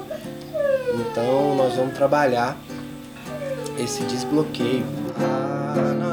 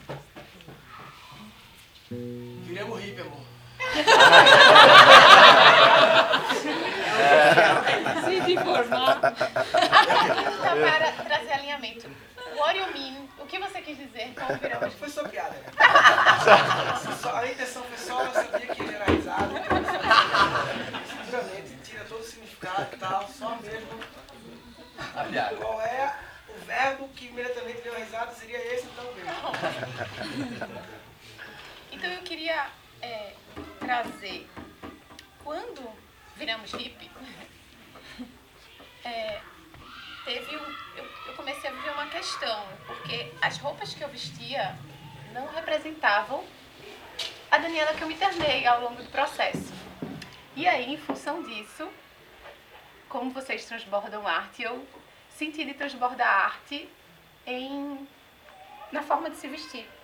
E aí eu criei uma marca junto com a Isa, queria chamar ela aqui. E a nossa arte virou roupa. Yes! E, e veio muito desse lugar, porque quando eu, ao longo do processo que eu fui indo para indo pra dentro, né? Um processo interno, eu falei, cara, eu não me identifico mais com o armário que eu tenho. E agora? Só que eu olhava ao redor e dizia assim, poxa, nas lojas também não tem nada que ressoe com o que minha alma tá querendo se vestir de. Nada disso eu, vi, eu visto-me de mim, né? Nada disso comunica a deusa que eu encontrei quando eu fui olhar para dentro. Nada disso traz essa cor e essa leveza do que do que eu sinto quando eu vou para dentro de mim. Eu sinto que elas não estão expressas roupas. E aí, eu e a Isa tivemos uma troca. E também foi um experimento no flow, né, Isa? Foi, Porque foi a criação de uma uh, de uma marca, de uma empresa na matéria. Só que a Isa morando em Floripa e eu aqui. E a Isa essa semana ela mandou mensagem pra mim. Quantas vezes? Eu não recebi. pra entender o nível do flow, assim. Sei lá, ela disse, Dani, então, os tecidos chegaram. Tudo chegou, eu preciso que tu fale aqui comigo. Aí foram cinco dias Dani off. E aí as coisas rolando. Então foi. A, a Raw também nasce de um experimento do que é criar uma empresa no flow que só manifesta aquilo que que tá vindo e que tá fluindo. E ela nasceu dessa, dessa necessidade, né, amiga? Ela nasceu dessa busca, assim, e muito do que a gente tá falando aqui é, ressoa com a Raw, assim, que é esse cuidado com a natureza, né, que é esse expressar o seu sagrado. E eu vejo que tem muito isso, né? Quando o Murilo fala, eu acho que nós somos os novos hippies, assim. Sabe? tipo, os hippies, eles eram pessoas que celebravam e que, enfim, né, entravam. É, galera que abraçava a árvore mesmo. E eu acho que tem toda uma, uma história por trás dos hippies que a gente acabou criando meio que uma, uma rejeição em cima, né? É, porque é muito distoante da matéria, né? E eu vejo que é, a, é isso que a gente busca trazer, assim, através do que a gente está criando com as peças, né? É juntar, é unir. É unir a matéria com o sagrado, com o respeito, é, e, e, e, e trazer cada vez mais essa poxa, percepção de que, cara, a gente pode se vestir bem e cuidar do planeta. A gente pode comer bem e cuidar do planeta. A gente pode fazer grana e cuidar do planeta, né? E, eu, e é, a gente pode descansar e lutar também, né? Não precisa estar o tempo inteiro carregando fardo de tudo. E eu acho que se cada um faz um pouco, né, a gente se ajuda, assim. E aí a Raw, ela nasce desse lugar de flow total, porque daí a gente traz a intenção e se ela é super pura, vai se manifestando. Então a gente agora encontrou esses tecidos, né, todos biodegradáveis, assim, maravilhosos, de viscose de leite, de de pétalas leite, de rosas. Aham, tudo com certificado e tudo mais. É muito legal, assim, né? Como se mostra, porque era um rezo, assim, que a gente tinha. Né? E é como brincar de se vestir, né? Esse, esse manto, que é muito lindo, assim, eu tava numa, num, num processo com medicina muito bonita, assim, e aí eu vi a imagem de Nossa Senhora e ela carregava um manto muito parecido com esse, assim, e ela... E aí na imagem que eu visualizava, ela fazia assim, como se ela estivesse mostrando, e ela se virava assim, e eu fazia, olha, o que a Mãe Divina tá querendo me trazer? Eu falei, calma, eu vou manifestar na matéria esse manto que eu vi cósmico. E, e aí, essa peça vai nascer na, na próxima coleção, né, que a gente chamou de Manto de Maria. Então, é muito legal é, poder manifestar aqui na matéria as visões e as brincadeiras que a gente, que, que esse nosso ser cósmico, astral, viu e, e presenciou e vislumbrou. Então, as peças, elas nascem muito desse lugar, assim, muito de manifestar no externo algo que está no nosso interno. Exatamente. E é uma linda dança, eu e Isa, assim, né, amiga, no flow, se descobrindo, se permitindo e, e vivendo, assim, e, e, e construindo uma relação a partir disso, né, porque você tem que trazer a sua força e a sua presença, porque a marca comunica quem você é, mas você também tem que ter muito respeito e muita atenção ao que o outro quer trazer. Então essa dança do eu me permito, mas eu também permito que o outro se expresse, e é através das peças, é muito bonito de ver, né? De duas mulheres é, não disputando lugar, mas co-criando um lugar.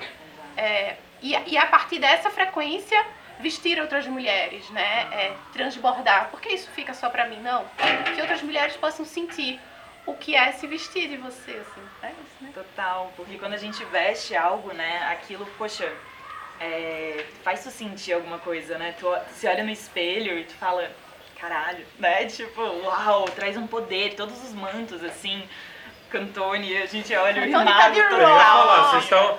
Vocês estão falando só de mulheres, mas vocês- eu sou um experimento. aqui. Total. Agora a próxima coleção vai ter várias peças e a Eu- intenção é que seja unissex. Eu já fiz um pedido aqui. Se vocês fossem ao médico e ele tivesse vestido assim, tudo bem? Tá certo. Então vocês acertaram. Você sabe que eu, eu sou neta de costureira, eu cresci vendo essa arte, que é uma arte, né? Maravilhosa, assim. Você tem um pedaço de pano, você faz uns recortes geométricos, costura e de repente nasce uma vestimenta, né? E eu cresci vendo isso. E aí minha avó ela queria me botar uns vestidos cheios de fru e eu falava, isso não tem nada a ver comigo.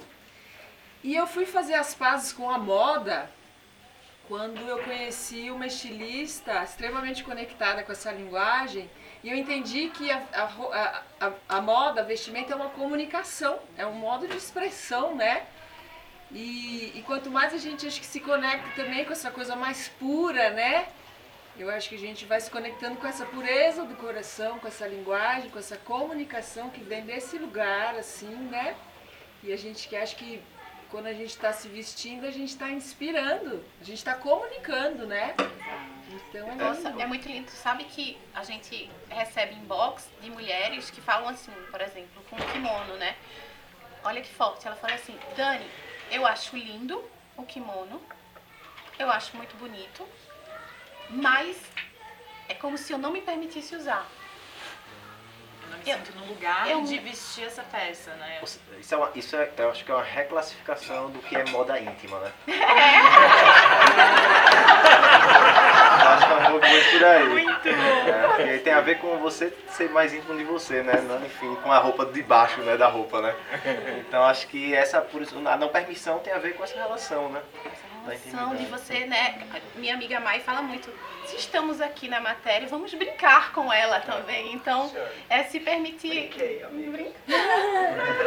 É se permitir brincar com a sua matéria e com e trazer essa brincadeira, assim, entender que tudo é uma grande festa e como tu se celebra, como tu se veste, diz muito sobre quem tu és. Exato, e eu acho que começa nesse lugar de tu poder ter representantes também, né, nesse espaço, de tu poder ver, eu, eu sinto que assim, é, a gente tá entrando num equilíbrio entre as energias femininas e masculinas, né, É, a gente tá tá conseguindo realmente é, trazer cada vez mais a sensibilidade, o sentir para todos os lados, unindo, né, a matéria com o sentir, a matéria com o cuidado, o a direcionamento, né, saber que tem um lugar para chegar e curtir o processo, que são ambas energias femininas e masculinas.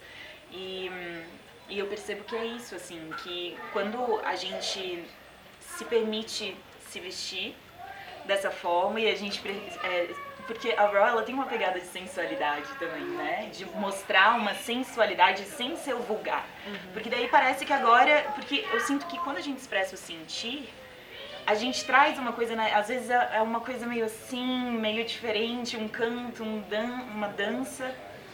E aquilo, ai, ela se acha, né? Ela tá vestida de Deus, ela se acha deusa. Tipo, somos todos, sabe? Então, por que não começar a trazer isso pro nosso dia a dia, né? Se vestir de si, se, se relembrar disso. Eu acho que a gente perdeu um pouco, né? Essa conexão com, cara, esse lugar de acalento, assim, de, de amor mesmo por si, né? E eu sinto que a roupa pode ser um grande canal pra isso. né? E se permitir, né? Sim, eu me acho. Se eu não me achar, quem achará? Quem achará? então, eu me amo, eu me em Deus. Eu olho no espelho e eu me acho deusa, magnífica, linda. E quero me achar sempre mais. Como posso ter mais disso? Como posso me sentir mais ainda?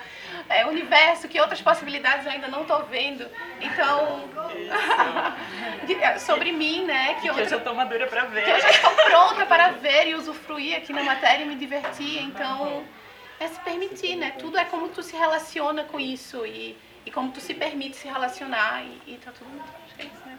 Mas eu acho muito isso. É interessante também assim, que é um movimento que quanto mais a gente traz na nossa verdade, você também desindustrializa tudo, né? Porque essa, esse, esse movimento íntimo, ele, ele, ele, ele porque a industrialização é a massificação, né? É você querer ser todo mundo e você não é você. Então, quando você gera esse movimento, ou seja, a importância de um movimento como esse, em formato de empresa, ele é um pilar fundamental para a construção de uma nova humanidade.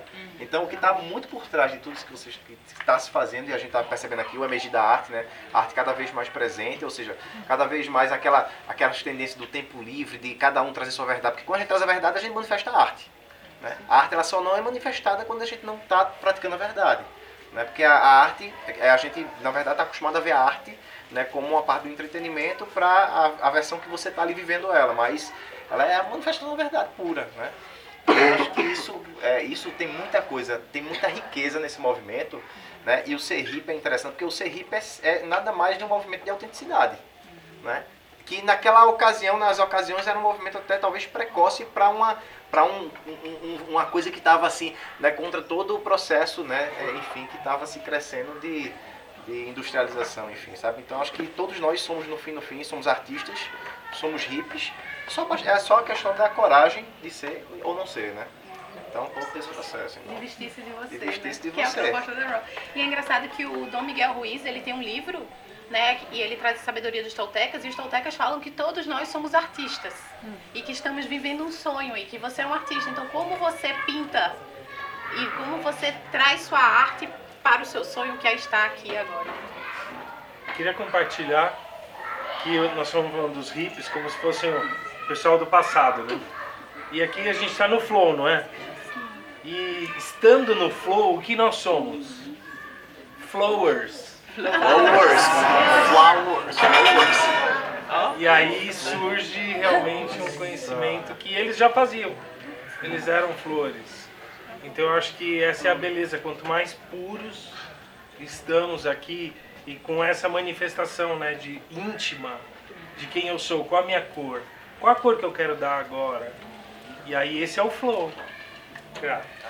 E é muito bom, assim, tipo, voltando tá, tá, todo o começo do que estava se colocando aqui, é uma pergunta que sempre me vem o seguinte, alcançar aquilo que eu, que eu, que eu, que eu desejo, ou que eu intu, é, tenho a, intu, a intuição de, de alcançar, né? quando eu planejo, talvez eu demore mais a alcançar aquilo que, eu, que já é, né? Sabe? Então eu vejo o seguinte, a questão que é o contraflow, né? O, o contraflow, uhum. né? De você se jogar mais nesse processo que está acontecendo aqui, em todo o processo, até o processo de formação da empresa, né? Até um processo que você tá, experimento que está acontecendo aqui, é você é o seguinte, eu, quanto eu me distancio né, de chegar aonde o que já é, né, quando eu resolvo, é, na verdade, controlar, planejar e trazer isso à tona e tentar, enfim, né, construir. Então só, só é o que vem aqui construindo para o início do que a gente começou aqui, sabe? Perfeito. É, Brasa, eu lembrei essa coisa de encontrar o seu sua verdade, né, sua autenticidade. Eu lembrei daquela música chamado. É. Manja, manja aí? Cara, eu, eu só ia, eu ia pensar um negócio que é, eu sou um cara que eu sempre tive muita culpa de vestir certas roupas. Aí a minha rebeldia quando adolescente era me vestir largado, largado. E aí depois, anos depois, eu fui revisitando aonde veio, né? Porque eu já cresci tendo tudo que a molecada queria, né? Aí eu fiz até um som. Às vezes eu começo a falar, eu lembro um som, porque o som já falou algo que melhor do que se eu tentar falar. tipo assim. Eu, eu começo assim. Eu cresci diferente da maioria, já tendo tudo aquilo que os MC hoje canta que queria. É Jordan no pé, a peito e o boné, tudo que os menor quer, sem saber o quanto isso valia. E eu via vários vestidos iguais a mim, vindos de onde eu vim, confundindo caráter com quantia. Até entendo que para alguns isso pode trazer felicidade, mas para mim é só a lembrança de uma realidade vazia. Por isso dinheiro nunca brilhou os olhos do Brás, até porque lá em casa isso nunca trouxe alegria. Sabe como é? Se vitórias para uns foi comprar um tênis foda, vitória para mim foi tirar eles do meu pé. E o que te faz se sentir gigante, sem precisar de aprovação. E o que te faz se sentir brilhante, sem precisar de um cordão. Então, tipo, pra mim, a minha, a minha rebeldia foi, tipo, todos esses símbolos de roupa, de marca, eu precisava me livrar de tudo que eu tinha para descobrir quem eu era. E aí eu me rebelei contra a roupa, contra a marca, contra. Então a minha ex, que hoje faz moda, era uma guerra, porque a gente tinha discussões, você é muita pegada, vaidosa, gasta isso numa bolsa, e eu tentava entrar na mente dela. E, e aí ela me mostrou o contrário, que pra ela a roupa era tipo uma arte, quando ela falava o olho dela brilhava é mais do que uma roupa. Aí eu falei, meu, é o rap pra mim. Ela fala com o olho brilhando da roupa, né? Isso aqui na verdade. nada é sobre as coisas em si. Tudo é sobre como a gente se relaciona com aquelas coisas. Até o dia que um parceiro falou pra mim, eu amo o Air Jordan, que foi o último presente que meu pai deu antes de morrer. Eu ponho o Air Jordan no pé, eu lembro dele. Eu ponho o Air Jordan no pé, eu, eu, eu sinto coisa ruim, ele sente coisa boa. Pra cada um simboliza. E eu tive que, que me livrar daquilo pra descobrir que eu era. Então me fez bem esse não contra a roupa. Fez muito bem. Só que aí chegou um momento que eu percebi, caraca, eu me afirmo muito no não. Eu sou o cara que não usa roupa de marca. Eu, eu não bebo, eu não fumo, eu não dirijo, eu não quero carro, eu não tenho tatuagem, não tinha. Foi um não que eu risquei. e aí eu, aí eu pensei, meu, esses não estão me aprisionando, né? Estão me aprisionando. E aí, mas o que eu quero? Quais são os sims? Tipo assim, porque eu sentia culpa de sentir bonito. Tipo assim, uma corrente, põe uma corrente no pescoço. Não, mano, você, eu ia rimar na batalha de rap com essa cara, sem a bombeta, sem a roupa. A galera, eu já começava perdendo, né? Olhava pra mim, pra ser o você tem que botar uma roupa aí, uma presença. Você sobe no palco, ninguém pensa que você é o artista. Tem que comunicar alguma coisa. Não, mano, a pessoa tem que entender minha visão. Se não pegou a visão, então não entendeu. Eu era bem. Eu era revoltado. Aí, tipo, colocar uma corrente no pescoço. Aí eu falei, não, isso é demonstração de poder.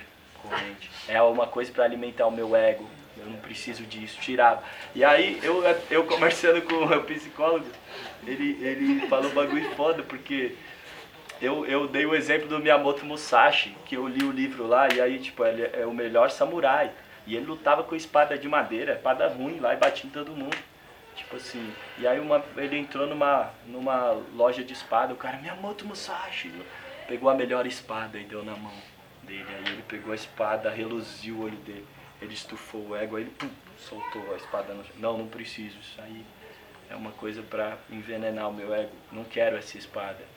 Quer dizer, na ética do Aristóteles, a melhor flauta para o melhor flautista. Na cultura ocidental, tem, tem outra visão do, né, até do rap, tipo, ostentar. Vários caras cantam ostentando, só que aquilo ali para vários que vieram da favela é a vitória. Ó, tudo que a sociedade negou, agora a gente tem. Aquilo, aquilo representa uma luta. Para mim, pelo contrário, sendo o cara privilegiado da cena, opa, representa coisas que, que pelo contrário, eu tô lutando contra isso. A minha luta é contra isso. Não, não para ter isso, mas para tirar isso de mim. E aí, aí o, o, o psicólogo falou assim, mas você está com muita moral de culpa. Pensa bem, é, livre dessa moral, qual espada do Miyamoto Musashi você gostaria de segurar e, e não está segurando? Porque se você segura a espada e sente poder e o ego infla, a culpa não é da espada, a culpa é sua. Aí eu falei, caramba, é isso. Tipo assim, eu, hoje eu posso estar com o Air Jordan no pé, eu posso estar com a corrente, eu vou cantar, eu ponho uma corrente, mas tem um significado, eu botei um significado na corrente. Aqui tem um São Bento aqui atrás, que é onde o hip hop começou, e aqui tem a cruz, é Santa Cruz, é onde eu comecei na batalha. Então, tipo, ali tem um simbolismo além, né, da demonstração, da ostentação em si. E aí hoje eu, eu já não. Porque eu me sinto. To, porque eu sinto culpado de me sentir bonito. Porque eu me sinto culpado de sentir potência, poder. Pô, poder é bom. Né? O que, tipo, se Deus me deu o poder de rimar, eu vou usar para me engrandecer ou para engrandecer quem me escutar. Então o problema não é o poder, é o que eu estou fazendo com ele. E a roupa também é um instrumento de poder, de empoderamento, de e por que não?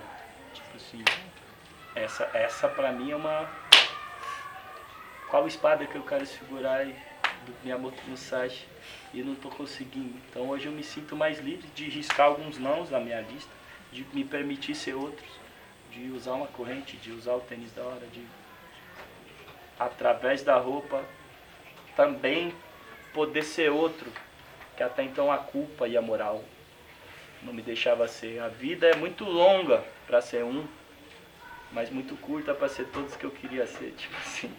E chegou uma hora que essa pessoa que eu sustentava, que eu queria que, era a pessoa que se afirmava no não, ficou muito pequena, presa dentro de uma caixa.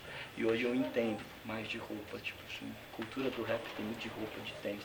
Hoje eu entendo, eu aplaudo os amigos que têm essa coragem que eu não tive, de botar certas roupas também. Acho que é isso. Sabe que essa, isso que tu traz é uma consciência sobre o desapego, né? Porque você pode levar isso para todas as esferas.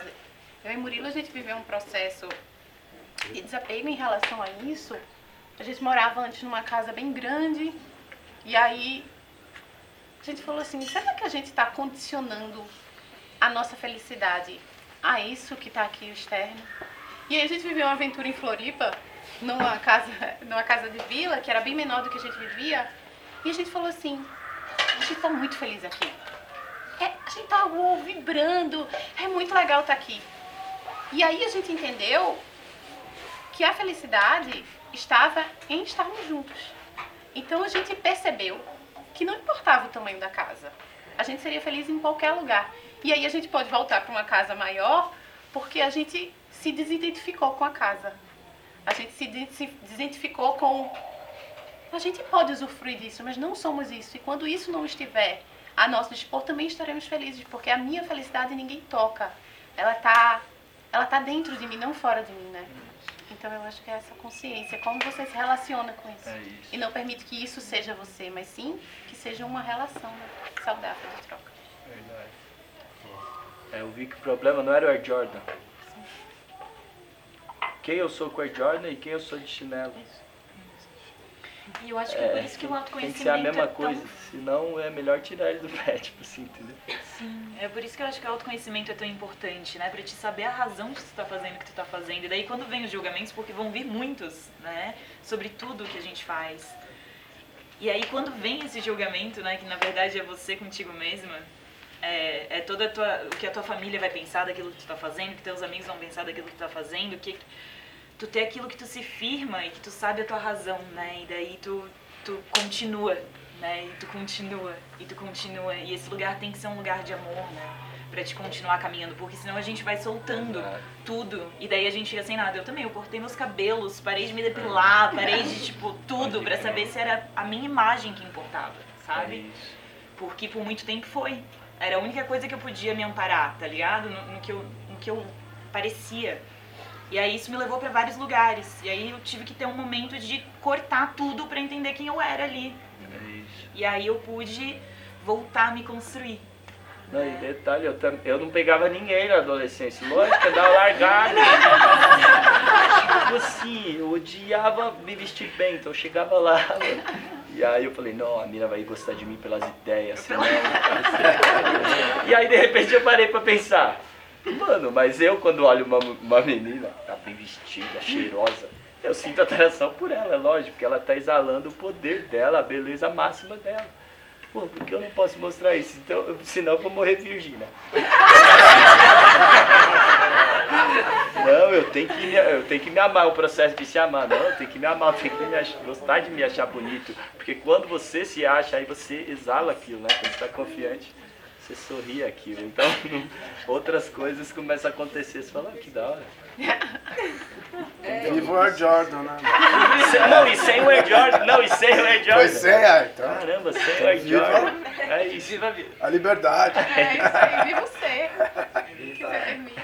Não, e esse, o poder dessa autoestima ela é fundamental para a autorrealização, né? Que é a felicidade da gente aqui, assim. Porque é, autoestima tá ligado ao ser consciente do valor que eu tenho, dessa pedra preciosa, desse tesouro que a gente é por natureza, né? E se a gente se desconecta disso, é um dos, é um dos tripés da autorrealização, é a autoestima. E sem isso não tem, é um poder positivo.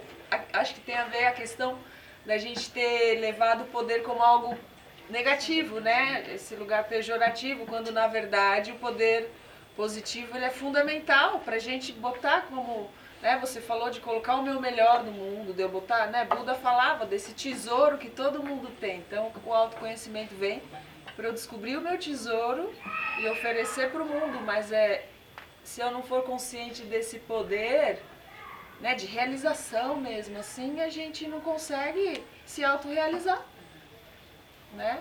Se conhecer e mostrar mesmo, assim, eu, eu sou deusa mesmo, somos todos, né? Somos todos. Somos todos.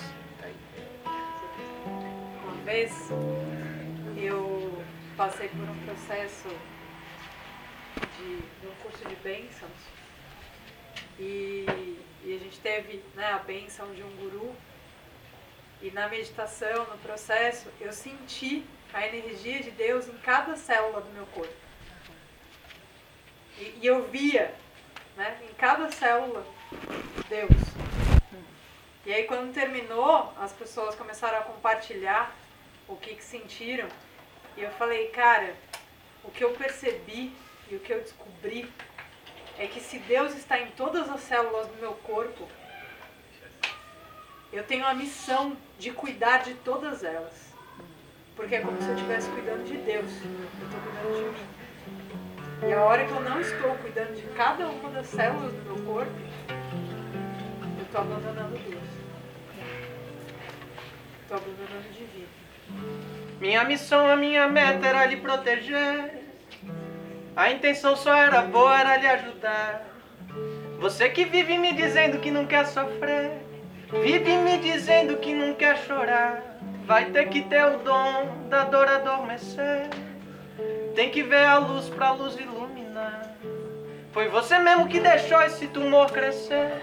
Agora tem que se livrar desse temor estranho, estranho.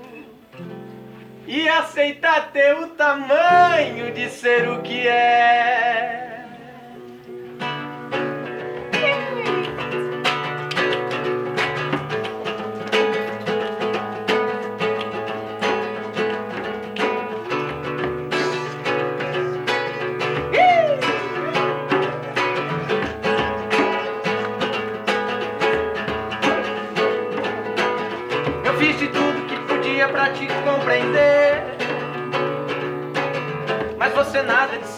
Nada de se entregar.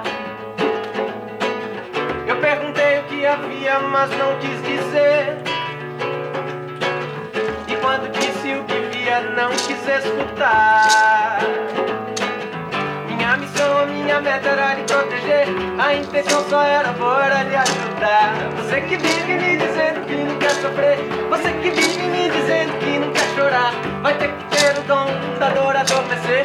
Tem que ver a luz pra luz iluminar.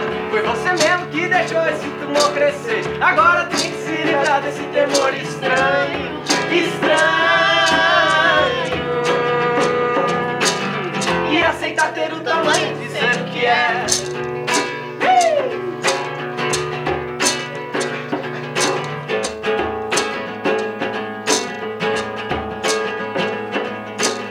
O que eu queria nessa história era te convencer da sua glória, do seu brilho, do seu caminhar. Mas quanto mais eu me esforçava pra você se ver, mas se escondia e pedia pra eu me afastar. Minha missão, a minha meta era lhe proteger. A intenção só era era lhe ajudar. Você que vive me dizendo que não quer sofrer. Você que vive dizendo que não quer chorar. Vai ter que ter o dom da dor adormecer. Tem que ver a luz pra luz iluminar. Foi você mesmo que deixou esse tumor crescer. Agora tem que se livrar desse temor estranho. Estranho. E aceitar ter o tamanho de ser o que é. Qual é o motivo que te mantém de pé? O seu porquê, sua verdade, sua fé. Chame do que quiser, a palavra é só um símbolo. O que é que te traz um vínculo quem você realmente é? E o que te impede de lutar pelo que você quer? Porque insiste em remar contra a maré. Só quando se aceitar vai ver que a maré é o poder inspirador de ser amor como o homem lá de Nazaré. De cabeça erguida, pois é o outro lado do medo que se esconde segredo da vida. Duvida, então escuta meu conselho, ou melhor, escuta o seu coração, desligue o aparelho. De nada adianta ficar de joelho. Se você quer ver um milagre, então se olha no espelho. Nem sempre a gente pode controlar o que vier, mas anda em frente, o medo em frente, sonha, seja o presente, age com fé E aceitar ter o tamanho de ser o que é. A missão, a meta proteger. A intenção boa te ajudar. Você que vive me dizendo que não quer sofrer. Vive me dizendo que não quer chorar. Vai ter que ter o dom da dor adormecer. Tem pra luz iluminar. Foi você mesmo que deixou esse tumor crescer. Agora tem que se livrar desse temor estranho.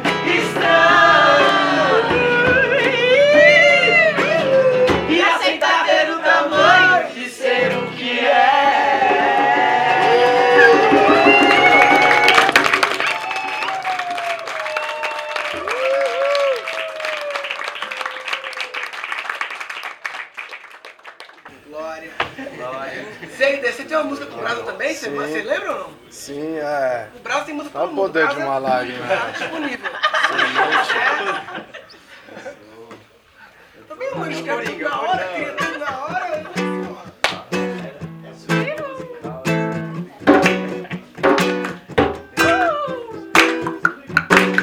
Fruto da semente. Não, aqui no Instagram. É tanta violência por aí. Só depende de nós pra mudar. Mãe que sente medo ao ver sair. Filho não tem hora pra voltar. Dobra o joelho em oração. Mover montanhas pode nos salvar. Poder de uma lágrima que toca o chão, cheia de amor. Poder de uma lágrima toca o chão, cheia de amor. Saiba que eu só te desejo bem, luz e força para caminhar. Se a mente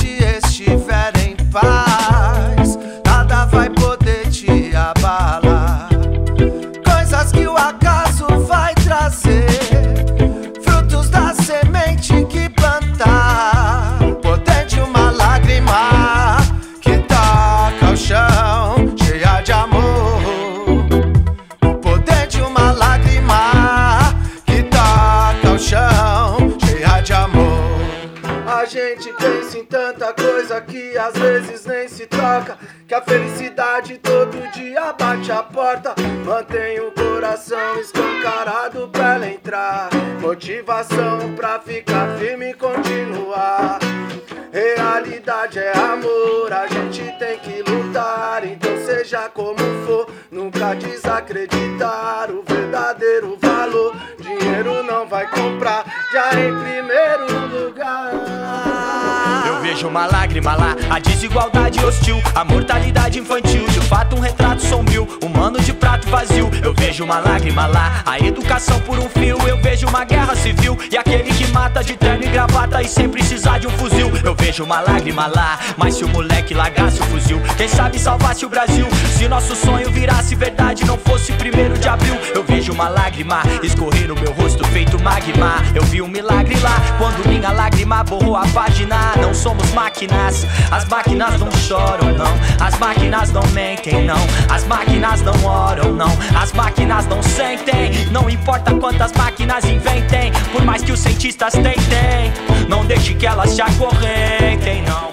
Só amor pode nos salvar, só amor pode nos salvar, só amor pode nos salvar, só amor pode nos salvar, só amor pode nos salvar, só amor pode nos salvar, só amor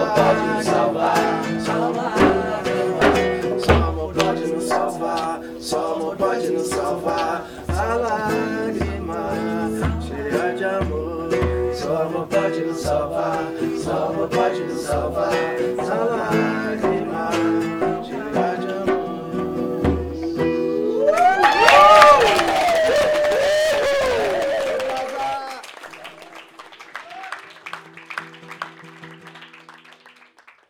Eu fiz um retiro agora de silêncio no Carnaval da Bahia, é, do Yogananda, enfim. E aí era carnaval na Bahia agora, tava todo mundo em silêncio lá, vários dias meditando e tal. Só que tinha um clube do lado mandando música do Chakra Base lá, só no senta lá, senta aqui e tal. E aí a gente lá meditando, yoganando e tal, não sei o que, e lá o clube, pá, pá, pá, pá, pá, pá. E aí gerou umas questões lá, enfim. E aí ninguém tava falando, mas a mente, minha mente fala um pouco, né? Aí. E aí o pessoal teve uma. uma- eu vi uma mulher falando lá uma hora com o cara lá, ah, não dá pra fazer esse pagode aqui e tal. Assim. Aí quando ela falou isso, eu vi assim, né? Aí eu falei, mas pagode é pragode. Pagode. De repente também qual o lado divino do pagode, né?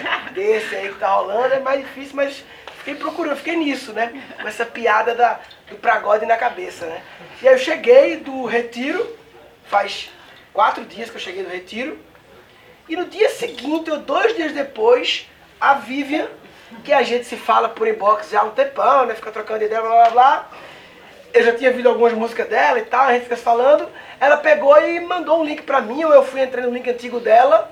Quando eu vi, o último álbum dela chama Pragode. Acredita? É mesmo.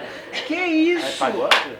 E aí, aí, enfim, queria pedir pra você cantar Pragode. Eu, tudo, na verdade, no fim das contas, tudo que eu canto é pagode, assim. E eu vou cantar pagode. Tem uma canção que é a tema título da música, mas eu vou pedir a licença de antes de cantar a canção pagode, eu preciso cantar uma música antes que ela vai costurar tudo isso que a gente tá falando. Que foi uma grande descoberta quando eu me permiti cantar pagode, porque foi um ato assim de coragem, assim, né? Assumir que eu queria cantar pagode. É pra Deus mesmo que eu canto, né? E eu tinha uma baita de uma vergonha, um medo de, de julgamento. Vou, pô, vou pensar, sei lá, que eu sou evangélica, que eu sou religiosa. Quando na verdade eu só quero cantar para a grandeza da vida, né? Então antes de cantar a música para God, eu vou cantar, fazer uma pergunta para todos nós aqui assim, né? Uma indagação. Chama-se Encontro com Espiritualidade. E ela pergunta assim: como seria a gente descobrir o real motivo de estar aqui? Como seria a gente acessar o real sentido da vida? Se permitir ser essência, viver mais na presença, integrando a luz e a sombra e ampliando a consciência.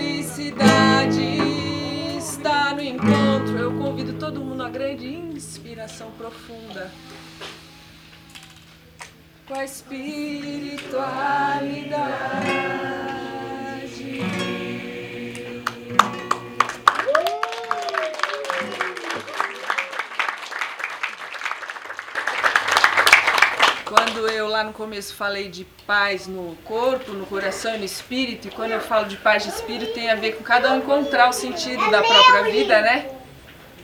E, e eu encontrei o meu cantando pra God, assim, né? E só trazendo uma curiosidade, é, eu precisei fazer, assim, quando meu pai morreu, que era meu grande amigo, professor, mestre, morte me ensinou muito, né? Eu falei, nossa, a existência acaba mesmo, né? E eu precisei fazer uma grande transição na minha vida. Eu, eu era arquiteta, louca, estressada e, e precisei é, ter muita coragem para descobrir que o que eu pesquisava era construir canção. E eu fui, fiquei um tempo, falei, vou ficar um tempo fora, né? Vou me encontrar longe do meu lugar, como diria o poeta. Ficar seis meses e fiquei acabando ficando nove anos fora do Brasil. E foi lá que eu. Eu acho que a gente não precisa ir para lugar nenhum, né? Porque a busca é dentro, mas eu precisei disso para criar coragem para cantar para God. É Ele que me dá tudo.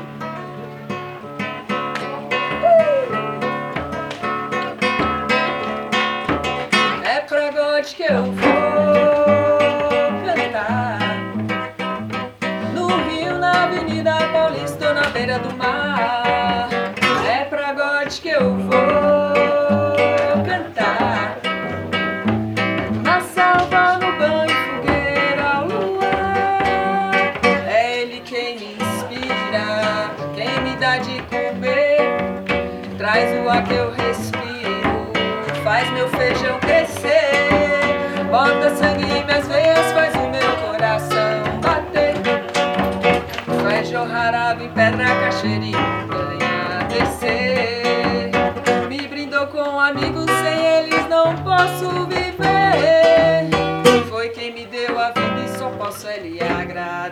Happy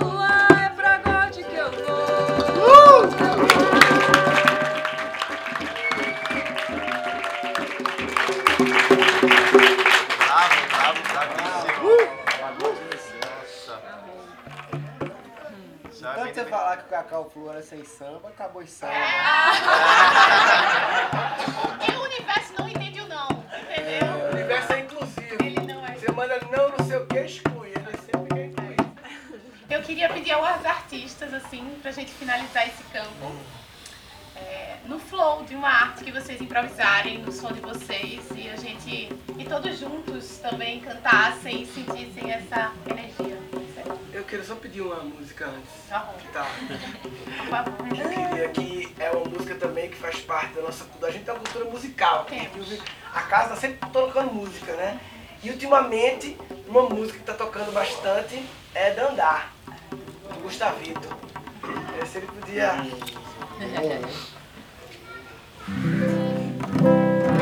É, essa canção ela fala sobre reaprender a caminhar, né? Quando criança pequena está aprendendo a andar, o pessoal fala, ah, dá andar, aprendendo a dar andar e tal. e aí depois também eu fui saber que danda na Índia é bastão, é cajado. Então é um jeito também respeitoso de você se referir a uma pessoa idosa, né, um danda. Tanto que tem dandasana no yoga, que é a postura do, do bastão. Então tem essa coisa circular aí da infância encontrando a velhice. E ela tem um canto resposta, bem facinho assim, então todo mundo pode cantar junto, que vocês vão aprender na hora. Assim. É, mais ou menos assim.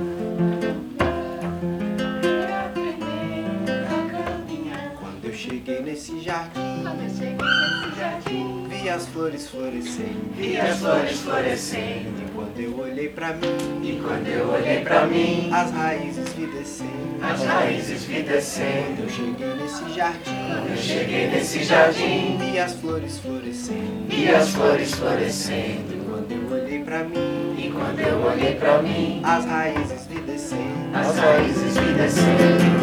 Andar,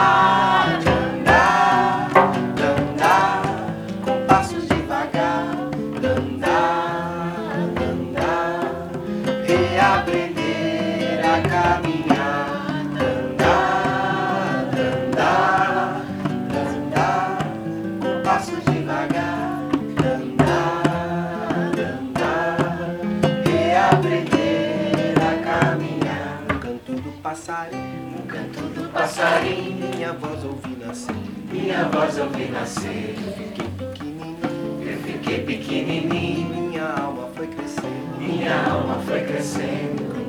No canto do passarinho, No canto do passarinho, minha voz ouvi nascer, minha voz ouvi nascer. eu fiquei pequenininho, Eu fiquei pequenininho, minha alma foi crescendo, minha alma foi crescendo.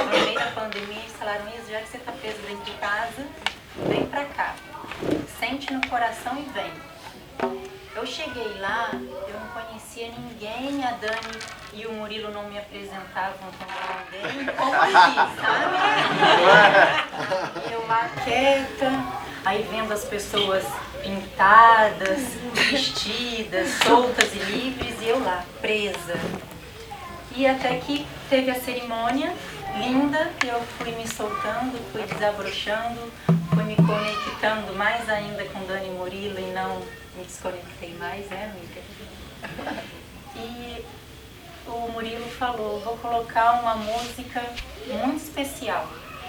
Não sei se você se recorda, você estava nessa posição. Eu lembro até o cantinho. E eu ainda estava presa. Eu... E aí ele colocou maior. Você. E aí eu desabei e comecei a chorar. E aí depois eu conversei com você depois da cerimônia e falei, eu preciso saber quem canta essa música. Aí você falou Dani Black e hoje ele é o número um na minha listinha do Spotify. Eu já iniciei tanta gente Danny Black. Eu tinha um script, eu tenho um script de iniciação, né? Então primeiro eu jogo maior, porque a pessoa ah, já ouviu, não sei o que, já conecta, né? Apelou pra Milton Nascimento também, né? O cara mandou Milton Nascimento ali, a pessoa já respeita, né? Aí depois eu meto o que você criou, aí depois meto o Temor Estranho com Brasa, e depois o grande finale da iniciação básica, né? que eu queria pedir o grande finale, que como já iniciaram, já teve as etapas iniciais de Danny Black, já pode ir para a iniciação final, que é uma música que inaugura a nova MPB, que é a MDP, Música Danny Black. que é uma música, essa música ela, sabe é, aquela música que do Legião que virou filme, né? Eduardo e Mônica, Faroeste Caboclo também virou, eu acho, né? Essa música, minha profecia é que ela vai virar um filme ainda, porque ela é uma história, né? Não sei de onde ele tirou essa música aí, ele acessou alguns códigos secretos aí, não sei. Então eu queria pedir, essa vale a pena vir bem presente, assim, quiser fechar o olho e tal, porque é desnudar de tudo, já que falamos aqui sobre desapego, sobre tirar o que não é, porque a gente já é. Só basta tirar o que não é para ficar o que já é. Não é sobre eu preciso lutar coisas para ser, você já é. Só que botou outras coisas que, que criou barulho. Aí tem que desnudar, tirar para ficar o que é. Estava escrito numa pedra, enterrado numa cova, nas entranhas de uma gruta, esquecido como um livro de saberes e motivos. Estava ali. Estava ali bem esquecido, mas acharam veio à tona. Muito em breve será lido para toda a humanidade que não aguenta de vontade de saber qual o sentido, o sentido disto tudo, sermos sós de Deus ser mudo, o que somos, onde vamos, onde erramos nestes anos, porque há tanta maldade entre nós. Até se fala em um capítulo explicando todo o ciclo, destacando com um círculo, sublinhando tal versículo do porquê o ser humano tem esse desejo insano de vencer. Azar e sorte, e o que vem depois da morte? Qual os passos deste enredo? Qual os termos do segredo? Por que temos tanto medo? Por que há tanta vaidade entre nós? Estava fechado, bem ali, bem intocado, essa inesgotável fonte parecia tão distante, mas agora está de frente do horizonte. Hoje todos vão saber. Finalmente estamos prestes a saber qual o critério que reluz todo o mistério. O mistério de ser vivo, o mistério de ser humano. Tudo isso está num plano que caiu das mãos de Deus. Veja ali, está lá, para quem quiser olhar. Veja ali, basta ler. Cravado numa pedra, enterrado numa cova, nas entranhas de uma gruta, esquecido como um livro de saberes e motivos, estava ali. Estava ali bem esquecido, mas acharam, veio à tona. Muito em breve será lido para toda a humanidade que não aguenta de vontade de saber qual o sentido, o sentido disso tudo. Sermos sócios de Deus ser mudo. O que somos, onde vamos, onde erramos nestes anos, porque há tanta maldade entre nós. Até se fala em um capítulo explicando todo o ciclo, destacando com um círculo, sublinhando tal versículo do porquê o ser humano tem esse desejo insano de vencer. Azar e sorte, e o que vem depois da morte? Qual os passos neste enredo? Qual os termos do segredo? Por que temos tanto medo? Por que há tanta vaidade entre nós? Estava fechado bem ali, bem intocado, essa inesgotável fonte. Parecia tão distante, mas agora está de frente do horizonte. Hoje todos vão saber. Finalmente estamos prestes a saber qual o critério que reluz todo o mistério. O mistério de ser vivo, o mistério de ser humano. Tudo isso está num plano que caiu das mãos de Deus. Veja ali, está lá. Para quem quiser olhar, veja ali, basta ler. Veja ali, está lá. Para quem quiser olhar, veja ali, basta ler. lugar.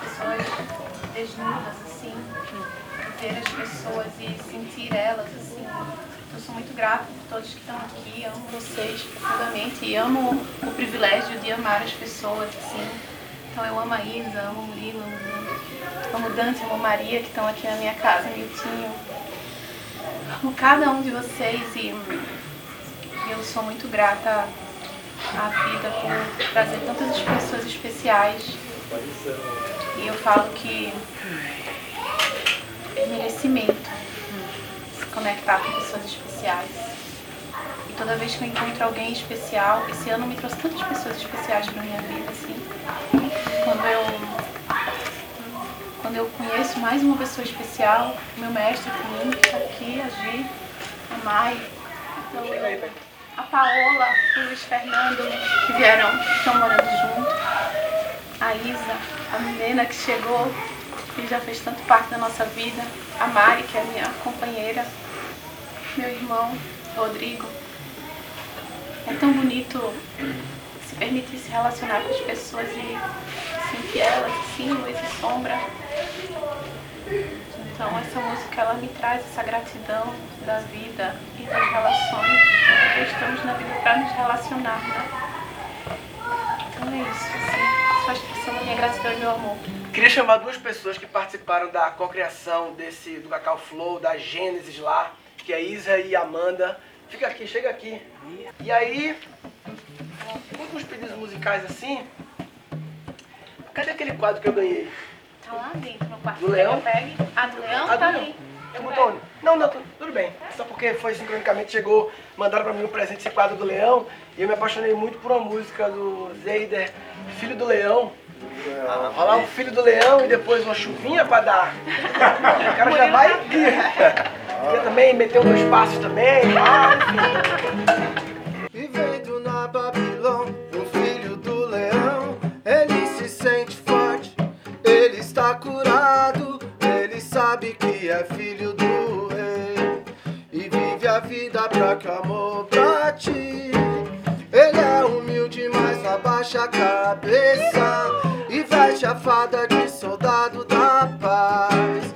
Ele é humilde, mas abaixa a cabeça e veste a fada de soldado da paz. Como fora da lei foi criado, nasceu com o espírito alado, sempre foi humano adiantado, nunca conseguiu ficar parado. Designado para ser um guerreiro, mudar esse mundo que hoje tá cabreiro. É, fez bagulho direito, andou no caminho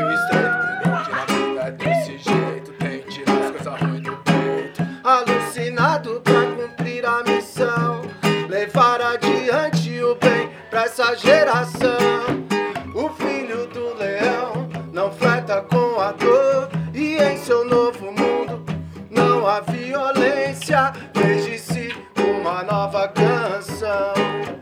Um canal só de notícia boa. Ele é maluco, mas não perde a cabeça. Tá no caminho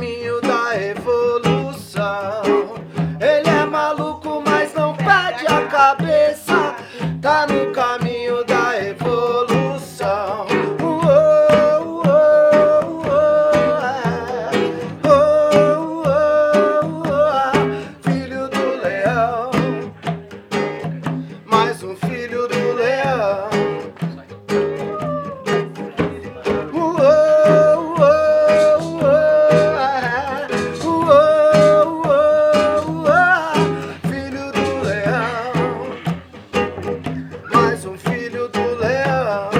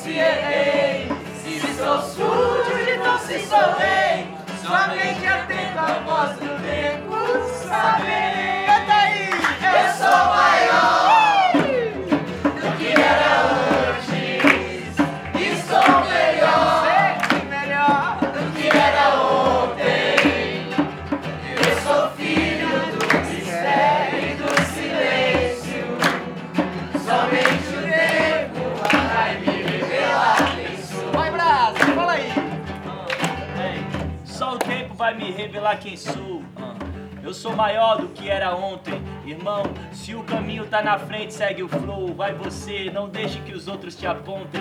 Ah, eu tô aqui cantando meu rap do lado do Danny Black. Isso aqui vale mais do que ganhar um cheque. Na moral, quando eu rimo, eu assino um cheque sem fundo. Me sinto agora o homem mais rico do mundo, olha só. Sem precisar de dinheiro na mão. Só um cavaquinho do lado, um violão, meus irmãos, pra tá junto nessa sintonia. Ah, Cacau Flow, esse momento me trouxe alegria, sinergia. Ah, até peguei minha cumbuca. O cacau é mais amargo sem açúcar, mas a vida também é assim, meu mano. Então segue em frente, porque Deus tem um plano. Ah, e assim, eu vou seguindo, né, Israel? Às vezes tentando entender os dizeres do céu, mas às vezes, meu amigo, eu penso. Quem diz mesmo é o silêncio. Por isso que eu fiquei calado. E se achou que. Como é? Ah, é desse jeito, a gente pode ser no café ou no rapé, o que eu sinto é a fé. Pode ser com o pajé, pode ser com a banda, a gente danda, a gente anda. Ah, desse jeito, parceiro, ah, fazendo isso tudo aqui com pensamento ligeiro, ah, tentando encontrar o flow. E olha, que esse aqui, Danny Black, não é nosso show, mas às vezes minha palavra é um mantra, às vezes descubro ela, às vezes é uma manta te cobre. Pode ser até uma manta, pode ser o quê? Pode ser até uma planta. É, tá ligado? A sua planta, a sua raiz, aquele caminho que você descobre que te faz feliz. Ah, é meu amigo Zeiger. Ah, eu, Danny Black, você cantando, não pode existir hater. Mas se existir assim, não tô sozinho. Então chama a tropa do Miltinho. Ligado? Aí os caras não tropa. Ó, é Miltinho, você faz arte marcial. E o que eu faço aqui é minha arte marginal. Mas aí, essa é a nossa arte, essa é a nossa luta, a nossa filosofia, irmão. A nossa conduta pra. A gente tá aqui com o Dani, com a Dani e vê que não passamos vexame, pode ser um tatame, pode ser um tapete, mas que esse momento seja pra sempre um lembrete. Então vai, Dani Black, volta no refrão. Esse foi o Fábio Braza na improvisação.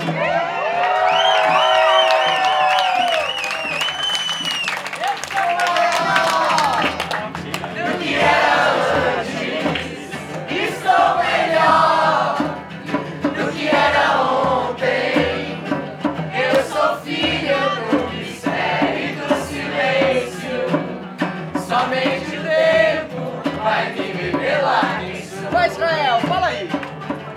Olha só o cara mais rico do mundo, que aquele choro varia ouro e me enriqueceu. Foi quando eu percebi que quando você se entristeceu, foi aí também que o meu amor nasceu. Porque isso sim eu honro minha tristeza, eu vejo a beleza que há em cada minha emoção.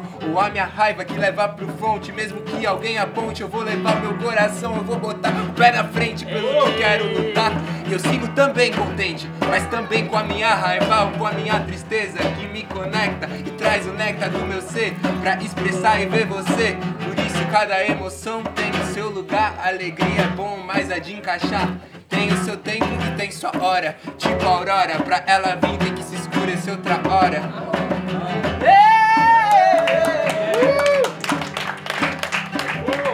E agora que chegou o fim desse ciclo, é importante que lembremos o que vamos levar.